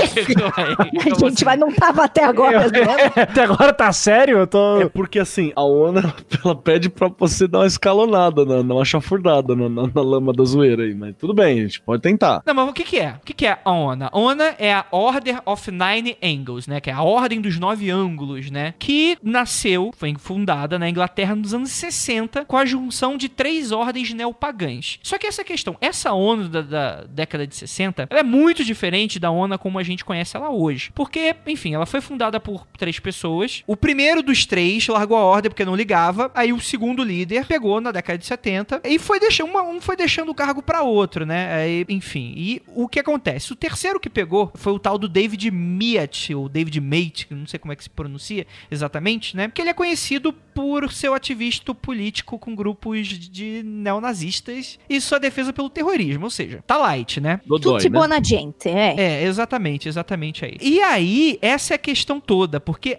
ele transforma essa ordem um pouco nesse ranço neonazi que hoje a ONA tem. Que assim, eu imagino que talvez existam pessoas que não compartilham desse tipo de coisa, mas ficou muito famoso por causa disso, né? O último cara líder do rolê mudou um pouco as coisas, né? Peraí, fala de por que que ficou. Eles curtiam matar gente, quer dizer, Eles, diziam fala- que, é, né? eles falavam assim: sacrifício humano? Opa! Vamos lá, vamos Tá, fazer. Era que nem o Crowley falando de sacrifício de criança. Pois e- é, Não, né? era- Planeta. É, é, é. É, não, mas tudo indica que, tipo assim, o, o, o- você pega o texto que o Maia escreveu, vou, vou botar um tudo indica aqui, porque eu não conheci o cara, mas tudo indica que, tipo assim, ele é um cara que você vai pegar o texto e fala, caralho, esse maluco é muito mal, esse maluco é muito foda, esse maluco é muito fechado com satanás, nossa, que medo desse cara. Aí o cara passa na rua, tipo, se você fala bom dia, ele se assusta, manja? Tudo indica que era uma parada meio que o cara, ele, ele falava parada, era um desejo reprimido, como muitos neonazistas, inclusive, é um desejo reprimido por poder que você não tem, entendeu? E, tipo, e a, a prática da, da parada, ela era bem diferente, assim. Meio incel mágico, né? É, é um incel mágico. sei. É como se a cartinha do Harry Potter chegasse pro incel. O cara tava acessando Forchan, bateu a coruja na janela dele com a carta de Hogwarts. Foi isso. Pra você ter uma ideia, o maluco é tão doido que o, Pe- o Pessota, que é o brother que ajudou a montar essa, a- essa pauta, o Pessota ele falou: o quando a Al-Qaeda ficou famosa, nos anos 80, ele disse que se largou o rolê todo, se converteu pra, pro islamismo pra poder ser um terrorista, como a Al-Qaeda era, e mudou o nome dele pra Abdul qualquer coisa. Então, Lembrando que você não precisa se converter ao islamismo para ser um terrorista e o islamismo não prega o terrorismo. Exato, nada disso. Então, pra você ver como ele navega na parte mais superior, mal falada, mal interpretada e a nata do chorume, né? É, o cara pegou tudo que estava sendo produzido de- de- ao longo do século XX de, de trevosidade mágica e falou: onde é que eu posso ir além, né? Ah, eu vou, vou fazer o seguinte: eu- é, matar gente parece uma boa ideia. Eu Você, vou, posso você dizer que isso vai ser legal. nazista, terrorista e Mas, magão é, do pode- mal pode- é, e é. sacrifício humano é foda. É isso. É, é. Eu sou muito clifótica, uau. E aí, porra, pra sustentar esse rolê todo, porque não havia rolê divino que suportasse esse negócio, ele cria o próprio panteão, né? Sim. Essa é questão, é porque é, o que que acontece, né? O trabalho mágico da ONA parte do pressuposto de negar todo e qualquer elemento de mitologia judaico-cristã. Então não é exatamente tipo assim, ah, a gente é satanista porque a gente louva Satanás. Não, até Satanás eles não louvavam. Eles eram tão satanistas, mas tão anticristão, que eles desenvolveram a própria mitologia, ou seja, largaram Satanás. Então nem sei porque que seria satanista, mas eles se consideram. Mas que, enfim, eles criaram uma mitologia própria onde teria 22 deuses acausais e toda a prática deles esotérica é baseada nisso, né? Que é chamada de tradição septenária, uma espécie de cabala satânica que nada teria a ver com as Cliffords, por exemplo, né? Que, enfim, seria esse lado oculto, né? Ele fez pra parte trevosa o que o Tolkien fez muito melhor pra Jesus. né? No, no outro rolê, assim. Saca? Ele falou assim: não, vou girar uma parada aqui que vai elogiar e tal. E eles bolaram isso e bolaram o sistema mágico em cima, entende? É. Não era mais fácil ressuscitar a Tully, não? Sabe? Pois é. Eu, eu acho até que era mais digno, tá ligado? Mas tudo, mas tudo bem, né, velho? Tá, Triste- eu- ok. Que tristeza. A, a Tully era o braço místico do nazismo, pra quem não sabe. Hum. E o pior de tudo, como, como o Brasil é este, este gigantesco jardim, onde você jogou uma sementinha, nasce. Porra, nasce. Tal, tal, o- tal qual. O que se planta dá. Exatamente. É porque tem muita merda do bando, né?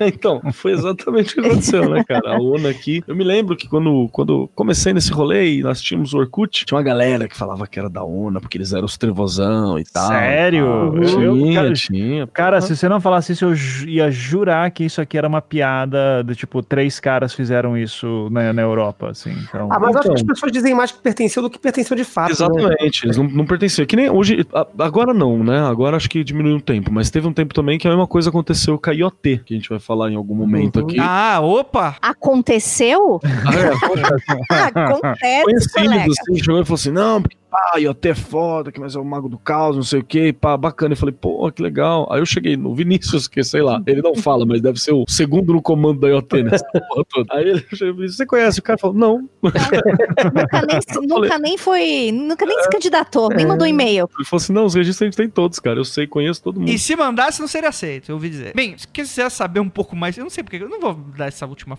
Não. Não, não quer, você não quer. Acredite, você não quer saber. Se você quiser saber um pouco mais, enfia o dedo no cu e roda. Vamos pro próximo. ótimo.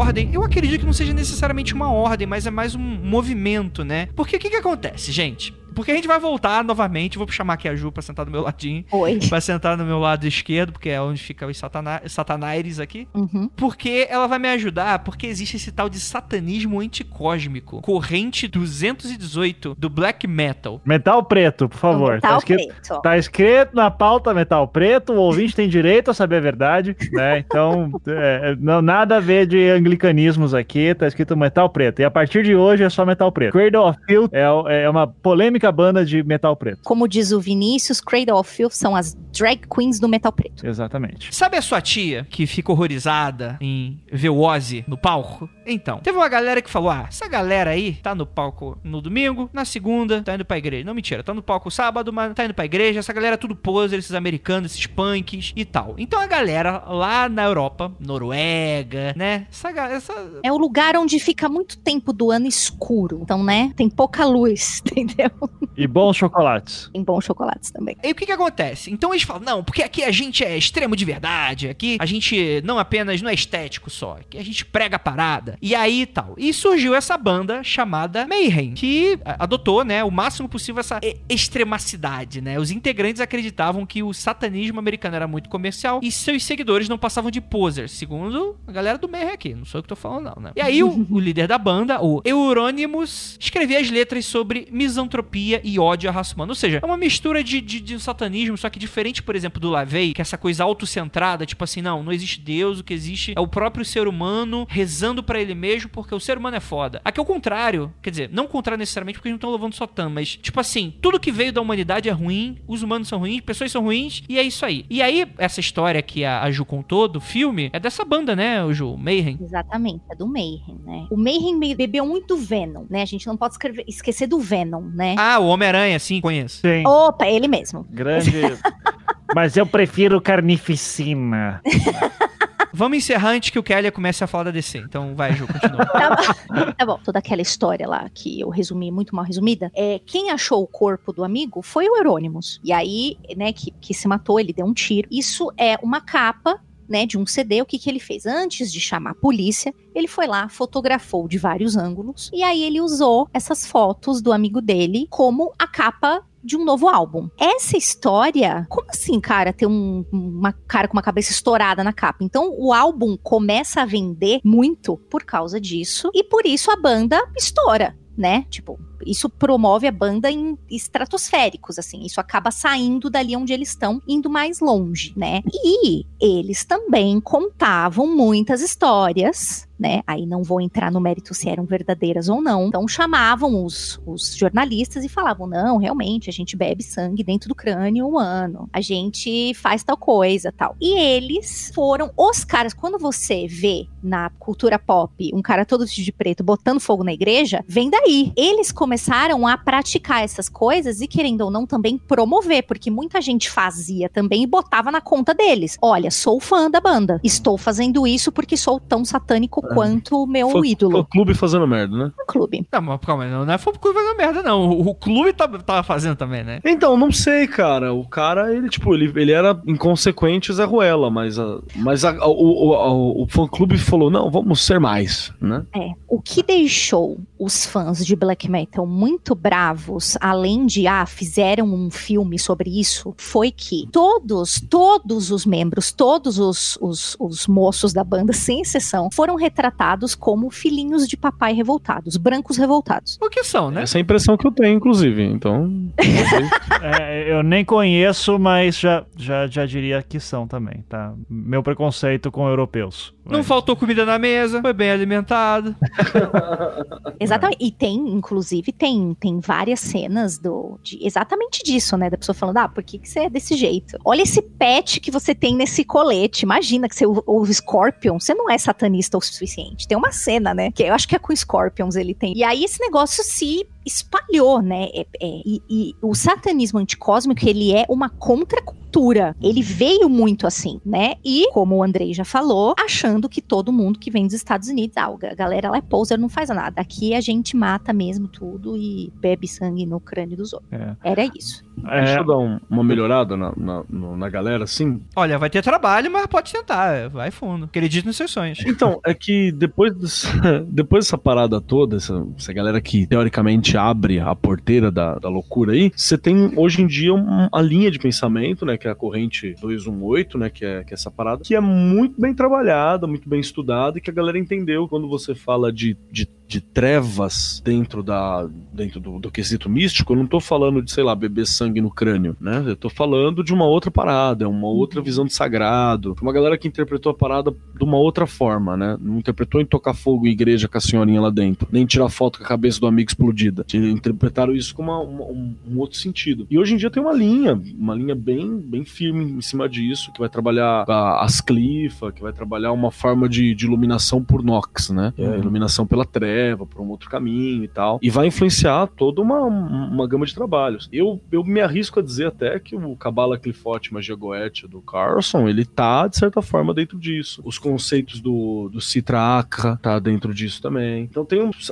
é, desse lamaçal aí, saiu uns trampos interessantes, né? Que, que, não, Sim. que se desconectaram disso porque falaram, velho, essa galera é só um bando de doido chapado, né? Eu vou até além da, da parte mística e citar aqui uma excelente série que eu lembro com muito carinho, que é a primeira temporada do True Detective, que você vê lá a personagem do Matthew McConaughey lá com todas as considerações filosóficas dele, extremamente pessimistas e contra a raça humana. É um cara que fala, eu sou, eu acho que eu não tenho que ter filhos, acho que a raça humana tem que acabar e tal. Uh, isso é uma linha de pensamento filosófico muito pequenininha, mas que tem dois autores que se destacam daí. Isso eu tô falando já de filosofia acadêmica mesmo, galera que escreve artigo, publica livro, dá aula em universidade e tal. Um cara é o Eugene Tecker, que tem o livro In the Dust of This Planet, uh, que é no, na poeira deste planeta, o horror na filosofia, e que ele vai produzir todo o pensamento filosófico dele anti-humanidade, no sentido de que o ser humano atrapalha a vida, é mais ou menos assim. E ele vai fazer isso a partir de filmes de terror e letras de black metal. Além dele, uh, você vai ter um outro cara que eu sei que o Flávio gosta bastante, que é o Thomas Ligotti né? Uhum. E o Thomas Ligotti ele tem o seu livro. Uh, o Thomas Ligotti é um escritor de horror, de terror, mas ele tem um livro de filosofia uh, que é o The Conspiracy Against the Human Race. Uh, a Conspiração contra a Raça Humana, cara, que são livros muito interessantes e que partem de algumas reflexões de filmes de terror uh, e letras de black metal para produzir pensamentos filosóficos muito interessantes sobre. que, que vem de uma linha, para quem gosta de filosofia, lá do Sio Han, do pensamento, do tipo, até que ponto que vale a pena continuar vivo, né? E, claro, não é uma coisa que você tem que ler quando você tá numa bad, assim. Não, é, não é, leiam Não, por favor. é muito. É, é- é aquele negócio assim, tipo, não é pra qualquer um, assim, sabe? É, realmente são livros muito pesados, assim, para isso. O próprio Literatura de Terror do Ligotti, eu gosto muito porque ela tem esse peso também existencial. O legal do Ligote é que ele é um, um- um terror existencial que te pega, às vezes, pelo pé. Assim, você tá lendo o livro e, tipo, não tá acontecendo nada muito relevante naquele momento. De repente vem uma página que você fica, caralho, o que aconteceu É, aqui? é, né? é- é- é é de ficar mal, assim. Eu, eu, eu tenho estômago forte, cara, esses aí são. Me, me balançou. O Eugene Tucker, só falando um negócio sobre o Eugene Tucker, é, são- é- é uma trilogia. É legal lembrar que o In the Dust of This Planet ele é seguido pelo Star Speculative Corpse, é, corpo especulativo estrelado, vamos dizer assim, uma coisa assim. Que louco. E, e o terceiro livro, que é o Tentacles Longer Than Night, né? Tentáculos Mais Longos que a Noite. Que é o terceiro volume da- da- hein? do horror da filosofia. O- eu só li o primeiro, eu tenho os outros dois, mas é muito legal. Eu recomendo bastante pra quem curte o tema. É, e, e só, só pra falar- mostrar que, assim, uma linha de pensamento que tem a ver com isso, só que tá fora do misticismo também. É, Você, seu trampo flerta um pouco com isso, né? Ah, de, de literatura, você tá falando? É, sim, sim. Não, eu, eu gosto muito dessa perspectiva mais pessimista, assim, né? Existencial. Mas é. Mas, eu, no- novamente, não é necessariamente porque. eu- Eu acho doido esses caras, porque tem um. Eu já vi entrevista com algum desses filósofos do tipo, não, eu sou contra as pessoas terem filhos porque eu acho que a raça humana tem que acabar. Daí pergunta, mas você tem filho? Daí ele fala, isso é completamente irrelevante essa pergunta, sabe? Então, tipo, o cara às vezes tem família, tem filhos e escreve essas coisas como um problema filosófico. Não quer dizer que ele aplica pra vida dele, sabe? Ele tá questionando limites do conhecimento, assim. E é essa diferenciação que essa galera da, da, da corrente 218 muitas vezes vão fazer, você entendeu? Tipo, eu vou fazer um trampo com clifa, com uma parada não sei o que e tal, que ela é meio trevosa, uma, muito doido, mas tipo, eu terminei o trampo, eu vou, sei lá, levar minha mãe pra, pra comer um hambúrguer, entende? E Uhum. vou, vou assistir um filme da Marvel, saca? Isso. É, são, é um- é um- então tem uma galera que soube, lembrou que vive em sociedade, né? É isso que eu acho que é, que é, que é importante. São, é, não necessariamente você precisa ser louco, né? Cara, um, só pra terminar essa parte, acabei, tô na Amazon aqui vendo os livros do, do, do Tecker, ah, um dele aqui que ficou bem curioso, Pessimismo Cósmico, Cosmic Pessimism. Esses Ele trabalha muito com essa coisa do, do Lovecraft, assim, É, como- muito, muito. fundo. É, que Lovecraft é, é super pessimista, né? Tipo, a gente é o chorume que sobrou de contextos muito maiores que estão acontecendo no universo, né? A gente é um subproduto da criação, né? É. O Lovecraft, a gente é meio que isso aí. Tem uma- um universo cósmico muito infinitamente antigo e infinitamente eterno, do qual a gente é um, um experimento mal sucedido, né? Sim. E o nosso tempo de existência de início ao fim é uma piscada que é irrelevante, né? É, exatamente. É irrelevante, completamente irrelevante. Exato, né? Nem bom nem ruim, é só não tanto faz. Bem, aí é, a gente vai pro. Ivan, agora você pode começar a voltar a falar, porque, cara, desde que eu gravei pela primeira vez com o Ivan. Nossa, Andrei, você tem que falar sobre a Dragon Rouge. Dragon Rouge é foda, porra. Eu tinha um amigo que ele era. Cara, não sei se ele fez parte da Dragon Rouge, mas foi o cara que, com quem eu conhecia Dragon Rouge. E eu sempre achei muito interessante porque ele dizia assim pra mim: Cara, isso aqui é o lado negro da força, assim. Ah, Só que assim, sendo bem sincero, comparado com tudo que vocês falaram até agora, Dragon Rouge tá parecendo muito light até, sabe? Porque o lance da Dragon Rouge é que, primeiro, a, a base do trabalho dele, vamos lembrar, é um- uma sociedade secreta, esotérica, começa no final da década de 80, com o Thomas Carlson, que é um cara que ajudou a fazer algumas letras de uma excelente banda chamada Therion, e recomendo que ouçam, que é bem legal. Mas eu acho que ele não é da banda, mas ele ajudou a escrever letras, eu bem me lembro. O, o irmão dele é da banda, eu acho que ele fez parte da banda em alguma instância, sim. Uhum. Mas ele é, acho que atuou mais como letrista, de fato. É, sim. É, pelo menos assim pra, pra dar o conteúdo, né? Porque Uhum. é uma banda que tem muito tema esotérico ali dentro. Uhum. E o lance deles é que o trabalho mágico é todo baseado no trabalho das Clifote, então não é. Você pega a árvore da vida, você não vai trabalhar com a Sephiroth, você vai trabalhar com a Clifote, que é o, seria o inferno, né?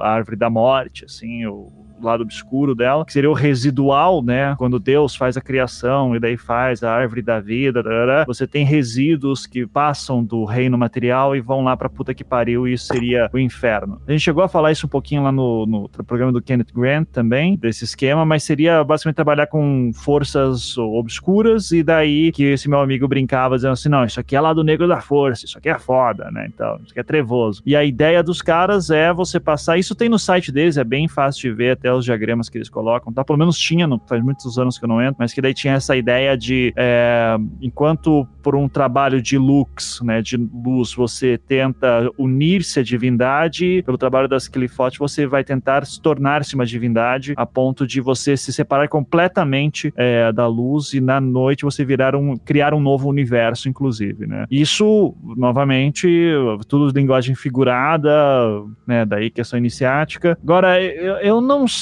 até que ponto, porque eu não, não pratico esse rolê, daí acho que é melhor o Flávio falar melhor, até que ponto que isso não é também muita firula para pouca prática, sabe? Que tem, que traz algo de novidade de novo, assim, que é um sistema mágico eficaz. Você sabe alguma coisa, Flávio? Cara, não, não, nunca, não conheço ninguém da Dragon Root, conheço de leitura mesmo. É, é isso que você falou. Né, do, do- do- do- bem, bem assim explicitado é o rolê deles é esse. É, não sei se tem tanta literalidade ou se é só iniciático, não faço ideia, mas eu também não acho totalmente revolucionário, não. Eu acho que ele pega um, um- um rolê é, que já estava aí no espaço, que é trabalhar com Clifford, isso não é exatamente uma coisa extremamente original agora, no final do século XX. Não, não, não, como é? É sim. Por exemplo, não é que é, men- é mencionado pela primeira vez, mas um cara que tenta sistematizar isso, porque antes só tinha menções, é o Kenneth Grant, isso é agora. É, então, pois é, isso que eu ia falar. O Grant já,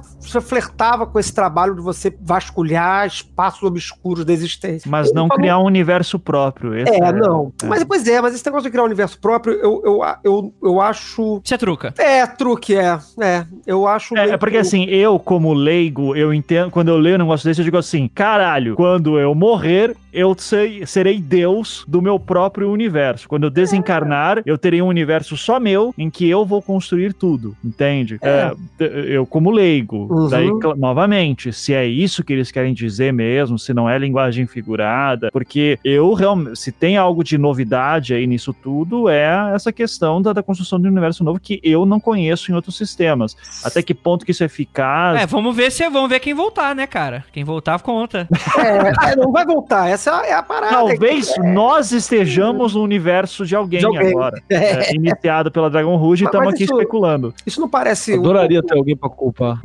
Isso não parece um pouco o, o rolê de escapar da roda de Sansara? Sim. Mas você constrói um universo próprio e Você sai desse universo encarnado, né? Essa, essa ideia, que eu não sei de onde eles tiram, na verdade, porque eu não sei se eles criam essa mitologia, né? Porque assim, de onde é que. Eu, eu não sei mesmo. Eu não, não conheço o Dragon Rouge de- em profundidade pra saber de onde é que eles tiram a hipótese de que é possível você criar um universo próprio, né? Ou se eles inventaram, De- que nem o cara lá da, inventou os 22 deuses, sei lá das quantas. Então, É? te- teoricamente, cara, isso aí vem da, da exploração do, do, do- Porque, assim, outra coisa inovadora que a Dragon Rouge faz. A Dragon Rouge é quem faz abertamente o mapa das Clifa, entende? Você não tinha isso mapeado, nomeado, é, você tinha fragmentos. Não, você tinha pelo Grant. Então, mas você tem fragmento, cara, ali, ou se você pega, por exemplo, só pra falar o que tá em português, você pega, por exemplo, Cabala Clifótica e Magia Goetia, do Carson. Se você pega essa parada que é, tipo, mega introdutório pro rolê deles. Você tem um mapa, né, propriamente dito, você tem com as nomenclaturas, você tem aquilo que vai, você tem toda uma, uma tecnicidade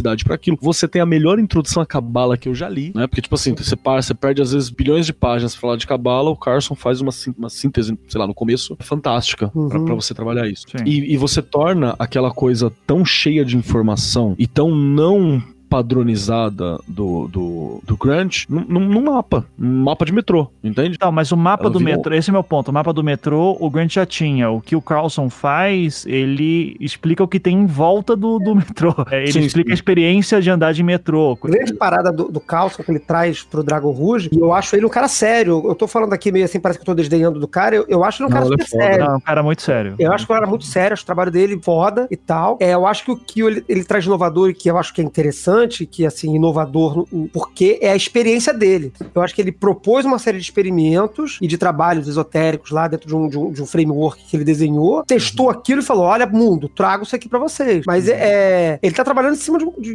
de um, de um solo do Grant, né? Eu, eu, eu não acho assim, é porque eu não acho ele tão. Não, não me soa tão revolucionário. Eu acho que ele é importante, eu acho que ele é muito legal, não acho ruim nem nada disso, não. Eu só acho que ele, ele faz uma coisa que talvez tenha ganhado muito vulto por esse discurso de abrir um universo novo e tudo mais e tal. Mas acho que tem outras pessoas fazendo trabalhos é, é, inéditos também por aí, mas que não são tão espetaculosos e aí acabam ficando menos famosos. Acho que o que, o que me chamou mais atenção mesmo foi que ele ficou palatável, saca? Assim, tipo, É. o Grant não Uhum. é nada. Não, o Grant não é. O Grant é, é incompreensível. Tá bom, já entendemos que o Flávio é o Rubens Eduardo Filho do ocultismo. Vamos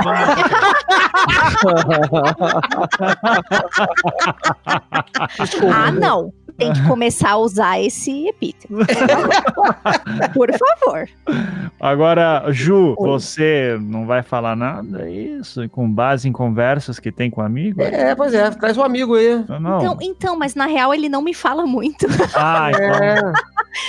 Não me fala muito. Eu sei que é- o que ele me falou é o que a galera toda sabe, que até um certo grau dentro da Dragon Rouge você pode fazer parte da Dragon Rouge e outras ordens. Uhum. Mas se você quiser avançar a partir de um certo grau da Dragon Rouge, eles falam assim, ó, então agora você vai decidir, você vai continuar aqui ou você vai continuar nos outros, porque se continuar nos outros, tu não vai subir. Tem o lance de dividir, né, em três caminhos, né? Não tem negócio desse? Isso. Uhum. É, ah, é isso aí mesmo, lembrei. E, se eu não me engano, os primeiros graus, acho que os meus dois, três graus, assim, o material, tá disponível aí, porque vazou, É. né? Quem quiser caçar, você acha um bom material fechado da ordem por because internet, né? É. É. No caso, a internet. É, é, mas vamos falar a verdade, né? Se duvidar, os caras mesmo que vazaram ali. Pra... Ah, claro. É, pra criar, criar. Nossa. É, Claro, tipo- imagina. E de novo, a gente não pode pensar também desse, ai meu Deus, mas que galera tal. Não, velho, é uma galera que manja de mídia, né, velho? Tem uma banda na frente, né, cara? É, é. Não é Sim. como se eu não soubesse fazer cartazes, né? Não, se você pegar as letras do Terion, você já tem um monte de tratado mágico ali pra.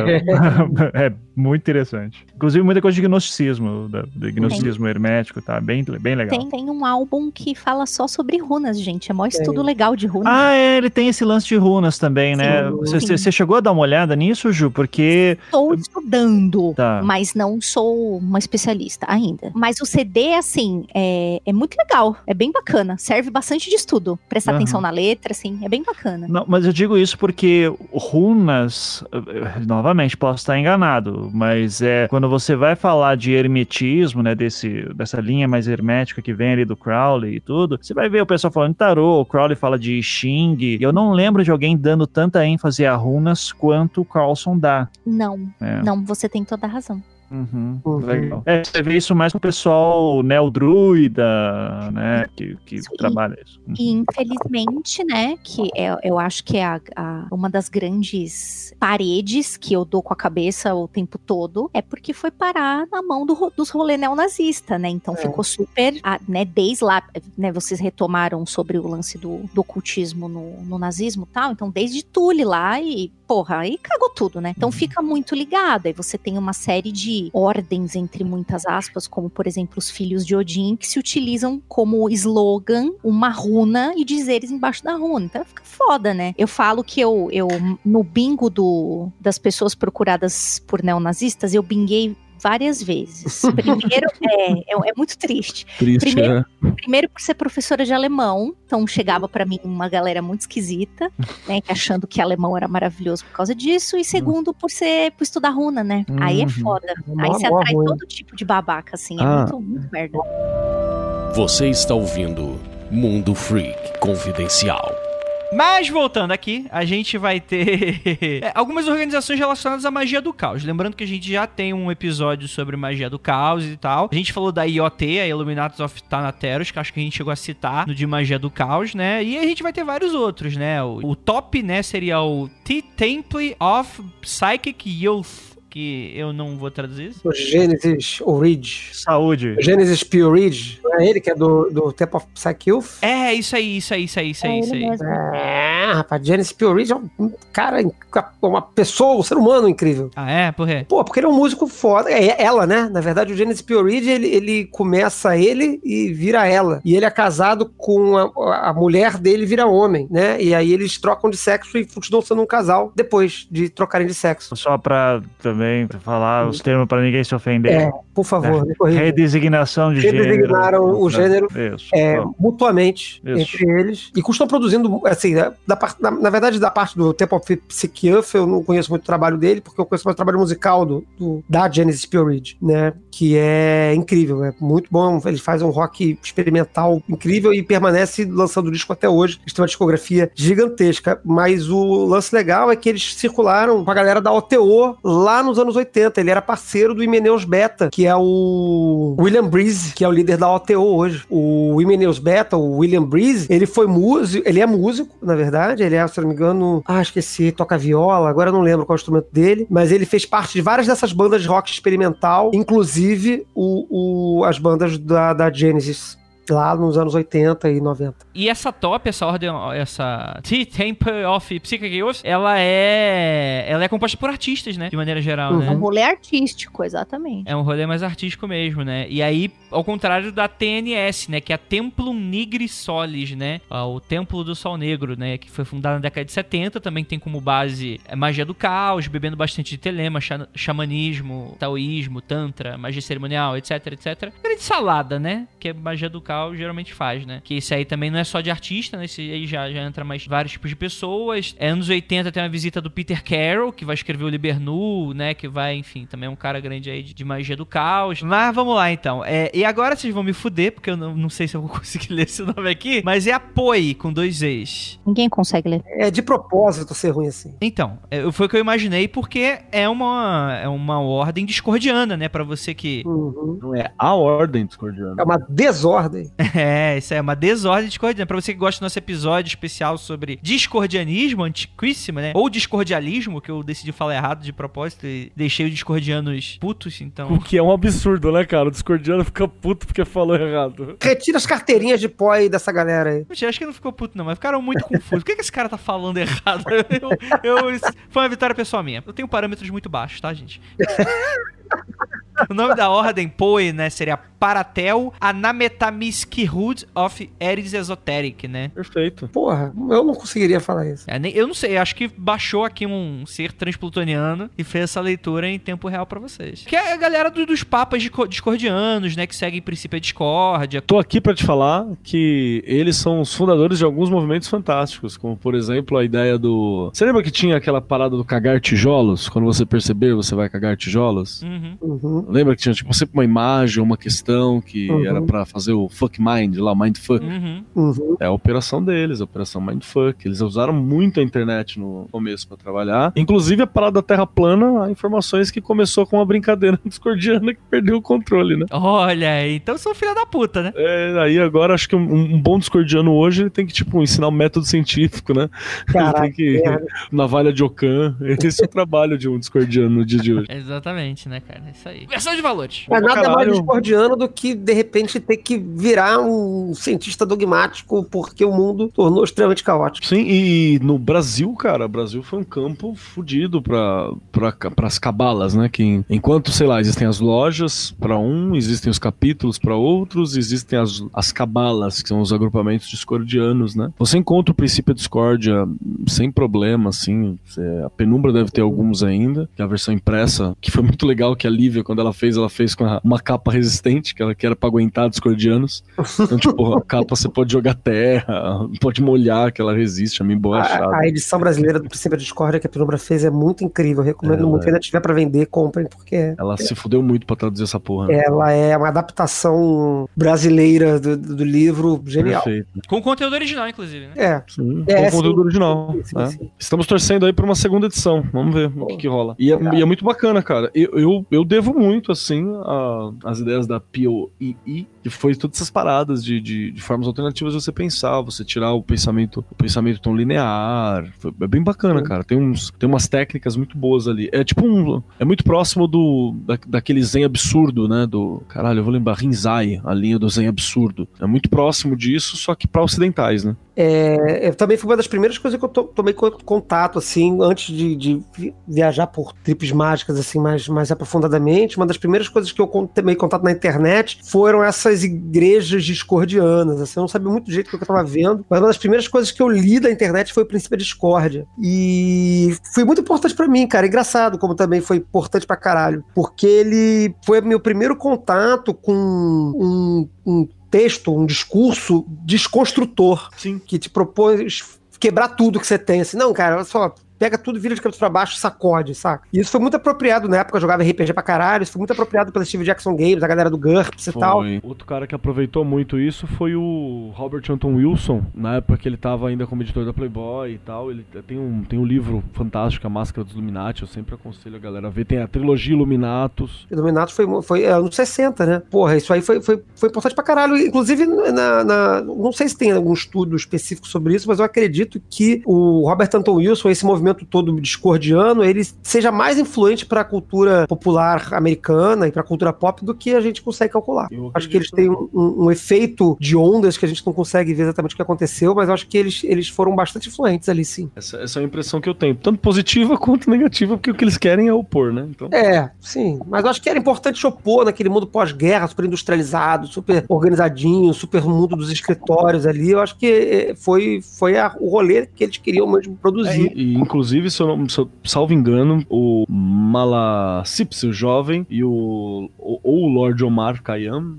Ravenhurst, são os criadores, que os criadores não, né? São as pessoas que encontraram Eris. Isso. E Eris disse para eles, citou e ditou o princípio do Discord. Uhum. eles eram, se não me engano, adventistas, tá ligado?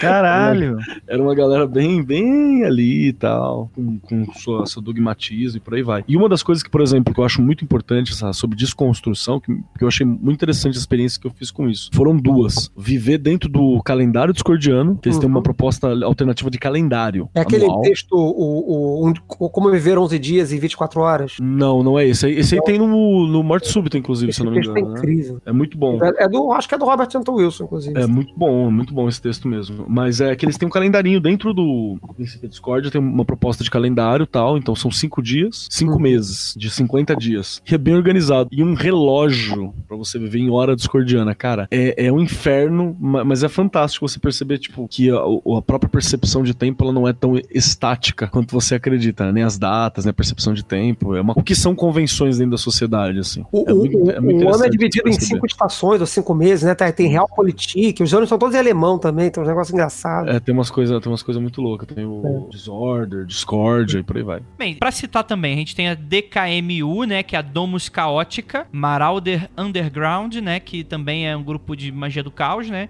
Que tem um panteão próprio, inclusive, né? Mas magia do caos você pode criar o que você quiser, né? É isso aí. Afinal, todo mundo criou o restante, né? Então por que não criar o seu, né? Essa é a lógica. E aí uma coisa que eu acho muito interessante, né? Porque assim, como tem a galera lá do que criou a religião Jedi, que eu acho muito interessante engraçado, tem aqui a EOD, né? Que é a Esoteric Order of Dagon, que nasce das páginas pro mundo real, né? Lovecraft aí, é, tem existência desde 81, um cara chamado Rudolph Carter, que em teoria deu início a esse grupo, nessa ordem. Enfim, ele, ele escreveu um manifesto, né? Uh, o Manifesto of the Aeon of Cthulhu, né? Do Aeon de Cthulhu. Essa é aquela ordem que pra você entrar você tem que ter produzido algo sobre Cthulhu, né? Artisticamente. É, artisticamente sobre. Pode fazer um quadro, uma música, uma parada assim. Eu acho isso Pra fantástico. reforçar o, a- o imagético, né? Cutulista, cutuliano. É foda, cara. Eu acho do caralho essa ideia. Sim. O Randolph Carter, ele é um personagem do Lovecraft, né? Sim. Ele é um dos personagens de um dos contos do Lovecraft. E provavelmente estão na, na mitologia que eles criaram aí do Order of Dagon, eles colocaram como figura fundadora, né, o, o Randolph Carter, né? E aí botaram ele tomando cogumelo, né? Tipo, pra, pra baixar o, o Eon de Cthulhu aí. Eu acho legal dessas, dessas ordens caóticas é que elas todas se assumem, e eu tenho essa impressão. Também tinha a igreja de subgênios, não sei se vocês não não Sim, colocaram. é, É, muito massa. Pô, a Igreja dos. Subgênios também, tinha incrível. Ele- nenhuma delas, elas, elas se levam a sério em não se levar a sério, né? Elas são... Se, se assumem ficcionais, né? se assumem ficcionais, exatamente. Elas, eu sou uma ficção, mas dentro da minha própria ficção, o que não é ficção, né? Tipo assim, o que é mais pós-moderno do que isso é impossível. então, tipo assim, já que é tudo ficcional, eu tô dizendo aqui que sou ficção e, e vou bancar minha Funciona e ponto final. É, exatamente. Inclusive, na, na Igreja do Subgênio, você louva a figura de Bob Isso. e você o homenageia toda vez que você está no trabalho e você faz questão de não trabalhar. Você tenta ser o mais improdutivo possível. Caralho, olha que maravilhoso isso. É muito bom. Muito É muito bom. Por isso que é a Igreja do Subgênio. o sub... Essa galera que faz cocô no trabalho. É, é cagada remunerada. Na mesa do chefe, inclusive, né, muitas vezes. Existe um problema muito sério, cara, que eu já vou avisando você, você pequeno jovem incauto, tá agora ouvindo a gente, com a mão no pau, tira a mão do pau. E a principal parte pra você entender que é o seguinte, essa galera causa um dano neurológico irreversível, tá ligado? Então toma muito cuidado, use com, com, com moderação. Que é aquela parada que, tipo, você vai... Cara, é doido. Eu curto, eu curto essa galera. Foi o primeiro contato que eu tive com, com sociedades esotéricas desorganizadas. E eu tenho um carinho muito grande no meu coração, porque foi parte da minha vida lá nos meus 15 anos. Olha aí, ó. E sabe o que é pior? Sabe, eu, eu- eu penso assim, tipo, tem isso, né? Você vê essa proposta de que as coisas são, são ficcionais e tal. E aí, recentemente, eu tinha pegado, recentemente, ter uns dois anos isso já, três anos quase. Eu tava pegando o, o Yuval Harari pra dar uma lida, e, tipo, é exatamente isso que ele fala no começo do texto, né? Existe uma produção acadêmica recente, entendendo sobre a questão das ficções e tal, como que é a formação. Existe uma produção filosófica já mais vasta com relação a isso, né? Uhum, uhum. Ma- Mas eu tô achando que é interessante que tá ficando popular essa visão, com uma visão um pouco mais séria. Achando engraçado. Tem a, a Church of Euthanasia, a Igreja da Eutanásia. Essa aí ela é derivada também dessas galeras do caos aí, mas eles não fazem magia, não. Eles só são uma, uma, uma proposta de igreja que prega o fim da humanidade, porque a humanidade já deu o que tinha que dar, e através de quatro pilares, que é o aborto, a sodomia, o suicídio e... Ah, esqueci o quarto pilar. Mas é só coisa trevas, assim. E É eles... Eutanásia. Eutanásia, Ah, talvez. eutanásia, eutanásia, É, essa é claro. isso mesmo, eutanásia. É, e aí, só que eles se- é, parece um negócio pesado e bizarro, né? Mas eles ficaram muito, famo muito famosos, né? Eles se difundiram nos, nos- no início dos anos 2000, é, em cima da onda do Electroclash, da música eletro, revival do eletro dos anos 80, nos inícios dos 2000. Então eram basicamente DJs que se organizavam em, em clubes no- na Inglaterra e eles todos tinham essa estrutura da, da- de todos serem papas também, ou, ou bispos, uma coisa assim. E eles pregavam dentro dos, dos clubes o, o- a igreja da eutanásia. Então fica só com uma apontação, um, um apontamento aí do, da, de mais uma herança das galeras discordianas aí. E a Igreja do Espaguete Voador também, né? Ô, rapaz! Inclusive, temos alguém do mundo freak que é devoto, que é o Léo Mitocôndria. Ah, Eu sou contra. Eu sou um anticristo do espaguete voador. Você come o espaguete, né? Você é o arroz. isso era espaguete anticósmico. Não, porque agora é só low carb. Porra, meus pêsames, hein? Fica só com a almôndega, Só uma mondegazinha que eu posso. sem pão. sem, sem nada, é só com tristeza. É, e lágrima nos olhos. Bem, gente, vamos encerrar então mais uma vez. Cara, mundo freak imenso, gigantesco. Então, por favor, momento de jabá. É, é, Flávio, foco de pestilência voltando. um minutinho aí pra você falar do seu trabalho e da galera. Foco de Pestilência está voltando. é, a gente fez um financiamento coletivo que terminou aí no final do mês passado. Hoje a gente já fez uma primeira live com o pessoal que contribuiu, que colaborou lá. Foi muito bacana para uma live de agradecimento. E também também contando um pouquinho sobre o Kalem. A gente deve publicar isso tanto no feed quanto no YouTube essa semana. E o primeiro programa da temporada que foi financiado, a gente vai lançar no final de junho deste mês ainda. Então a gente vai lançar sempre no final de todo mês. Enfim, regularidade no Foco de Pestilência. Amém. Obrigado a todos que colaboraram. E lembrando também só que aqui no Rio de Janeiro, gente do Kalem vai ter o Pestilência em Foco, o nosso, o nosso colóquio, que a gente faz todo ano no Calem, vai rolar dia 29 de junho aqui no Rio de Janeiro, com o tema de arte e magia. Já temos quatro, já temos seis apresentações de trabalho para serem feitas. Quem quiser, procure informação lá no nosso site, colégio.org.br ou na página do Facebook. Obrigado pelo convite, beijos em todos e é isso aí. Valeu.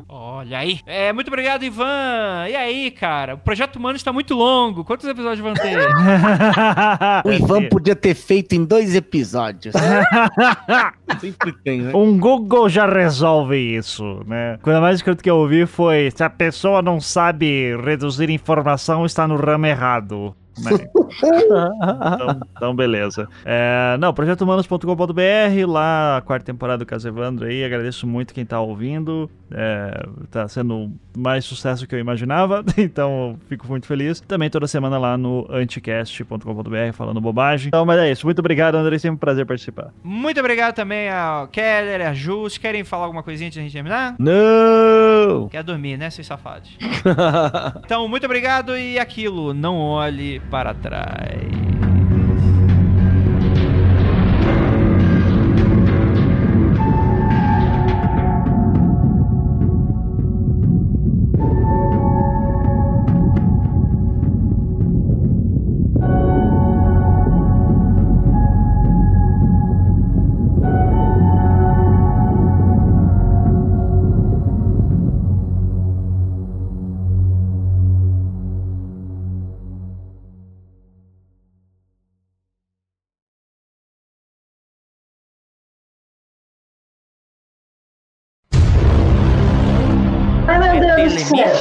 É sim. Sou. Mandou a cartinha pra Ah, Ivan? Mandou até hoje. O quê? Eu tenho até. Se, bom, de acordo com telemitas, eu sou telemita porque eu ainda não desfiz o. Você, você é probacionista da A, rapaz. O promocionista da A há 10, 11 Até anos hoje. já. Filhão, o que vale pra você. telemita é papel. Se você não. não vai rolar. Cara, pior que eu vi o documentário do, do Raul Seixas, se vocês viram também, o, aquele documentário que fizeram do Raul Seixas, né? E daí tem lá uma entrevista com o Paulo Coelho. Tá. E daí, uma hora, o, a- aparece o Euclides também, né? Que foi o, Mentorzinho. o, o mentor do, do Raul e do Paulo Coelho.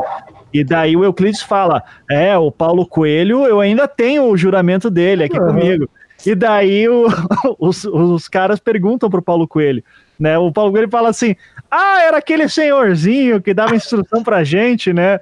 Daí os caras dizem assim: é, ele disse que tá com o teu juramento ainda. Ele falou: Ah, isso ainda vale? É, não, não, não, O Coelho é muito da puta, né, cara? não rola só por abandono, assim.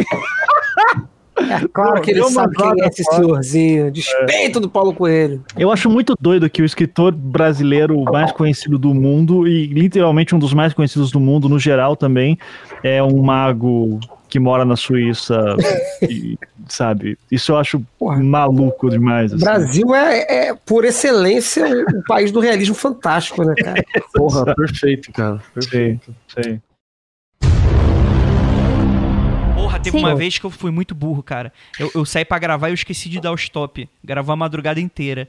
Quando eu vi, o, o HD tava com erro, tipo, acabou com o meu HD. Ah, merda. um arquivo de 12 horas. Maravilha. Você É. nem foi ver os demônios gritando no fundo do arquivo. Ah, não, aí eu nem fudei, nem testei. Fala aí, João.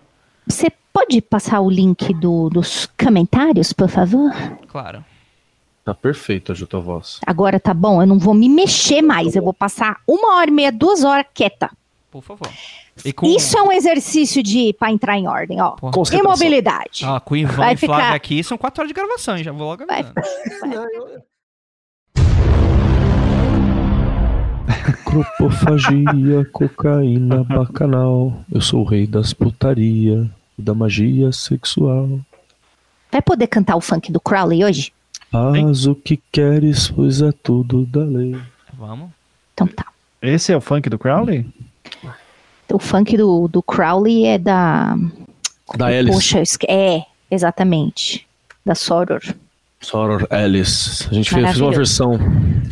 Se, se, como é que se quiser, pode com lã. É. Se quiser, pode com lã. Co, co, que, co, quê? Se quiser, conheço, pode com lã. Ah! ah! Caralho, cara. É. O pessoal é muito espertinho pra mim. Inclusive, você ouvinte que curte uma festinha gótica, esse sábado eu vou estar tocando na Golf Box aqui no Rio de Janeiro. Apareça lá. Aí você sabe que é semana que vem que publica, né? Já era. Você jovem que tinha uma máquina do tempo, sábado passado. Time Magic, gente. Time Magic. Vocês estão isso pra quê? mundofreak.com.br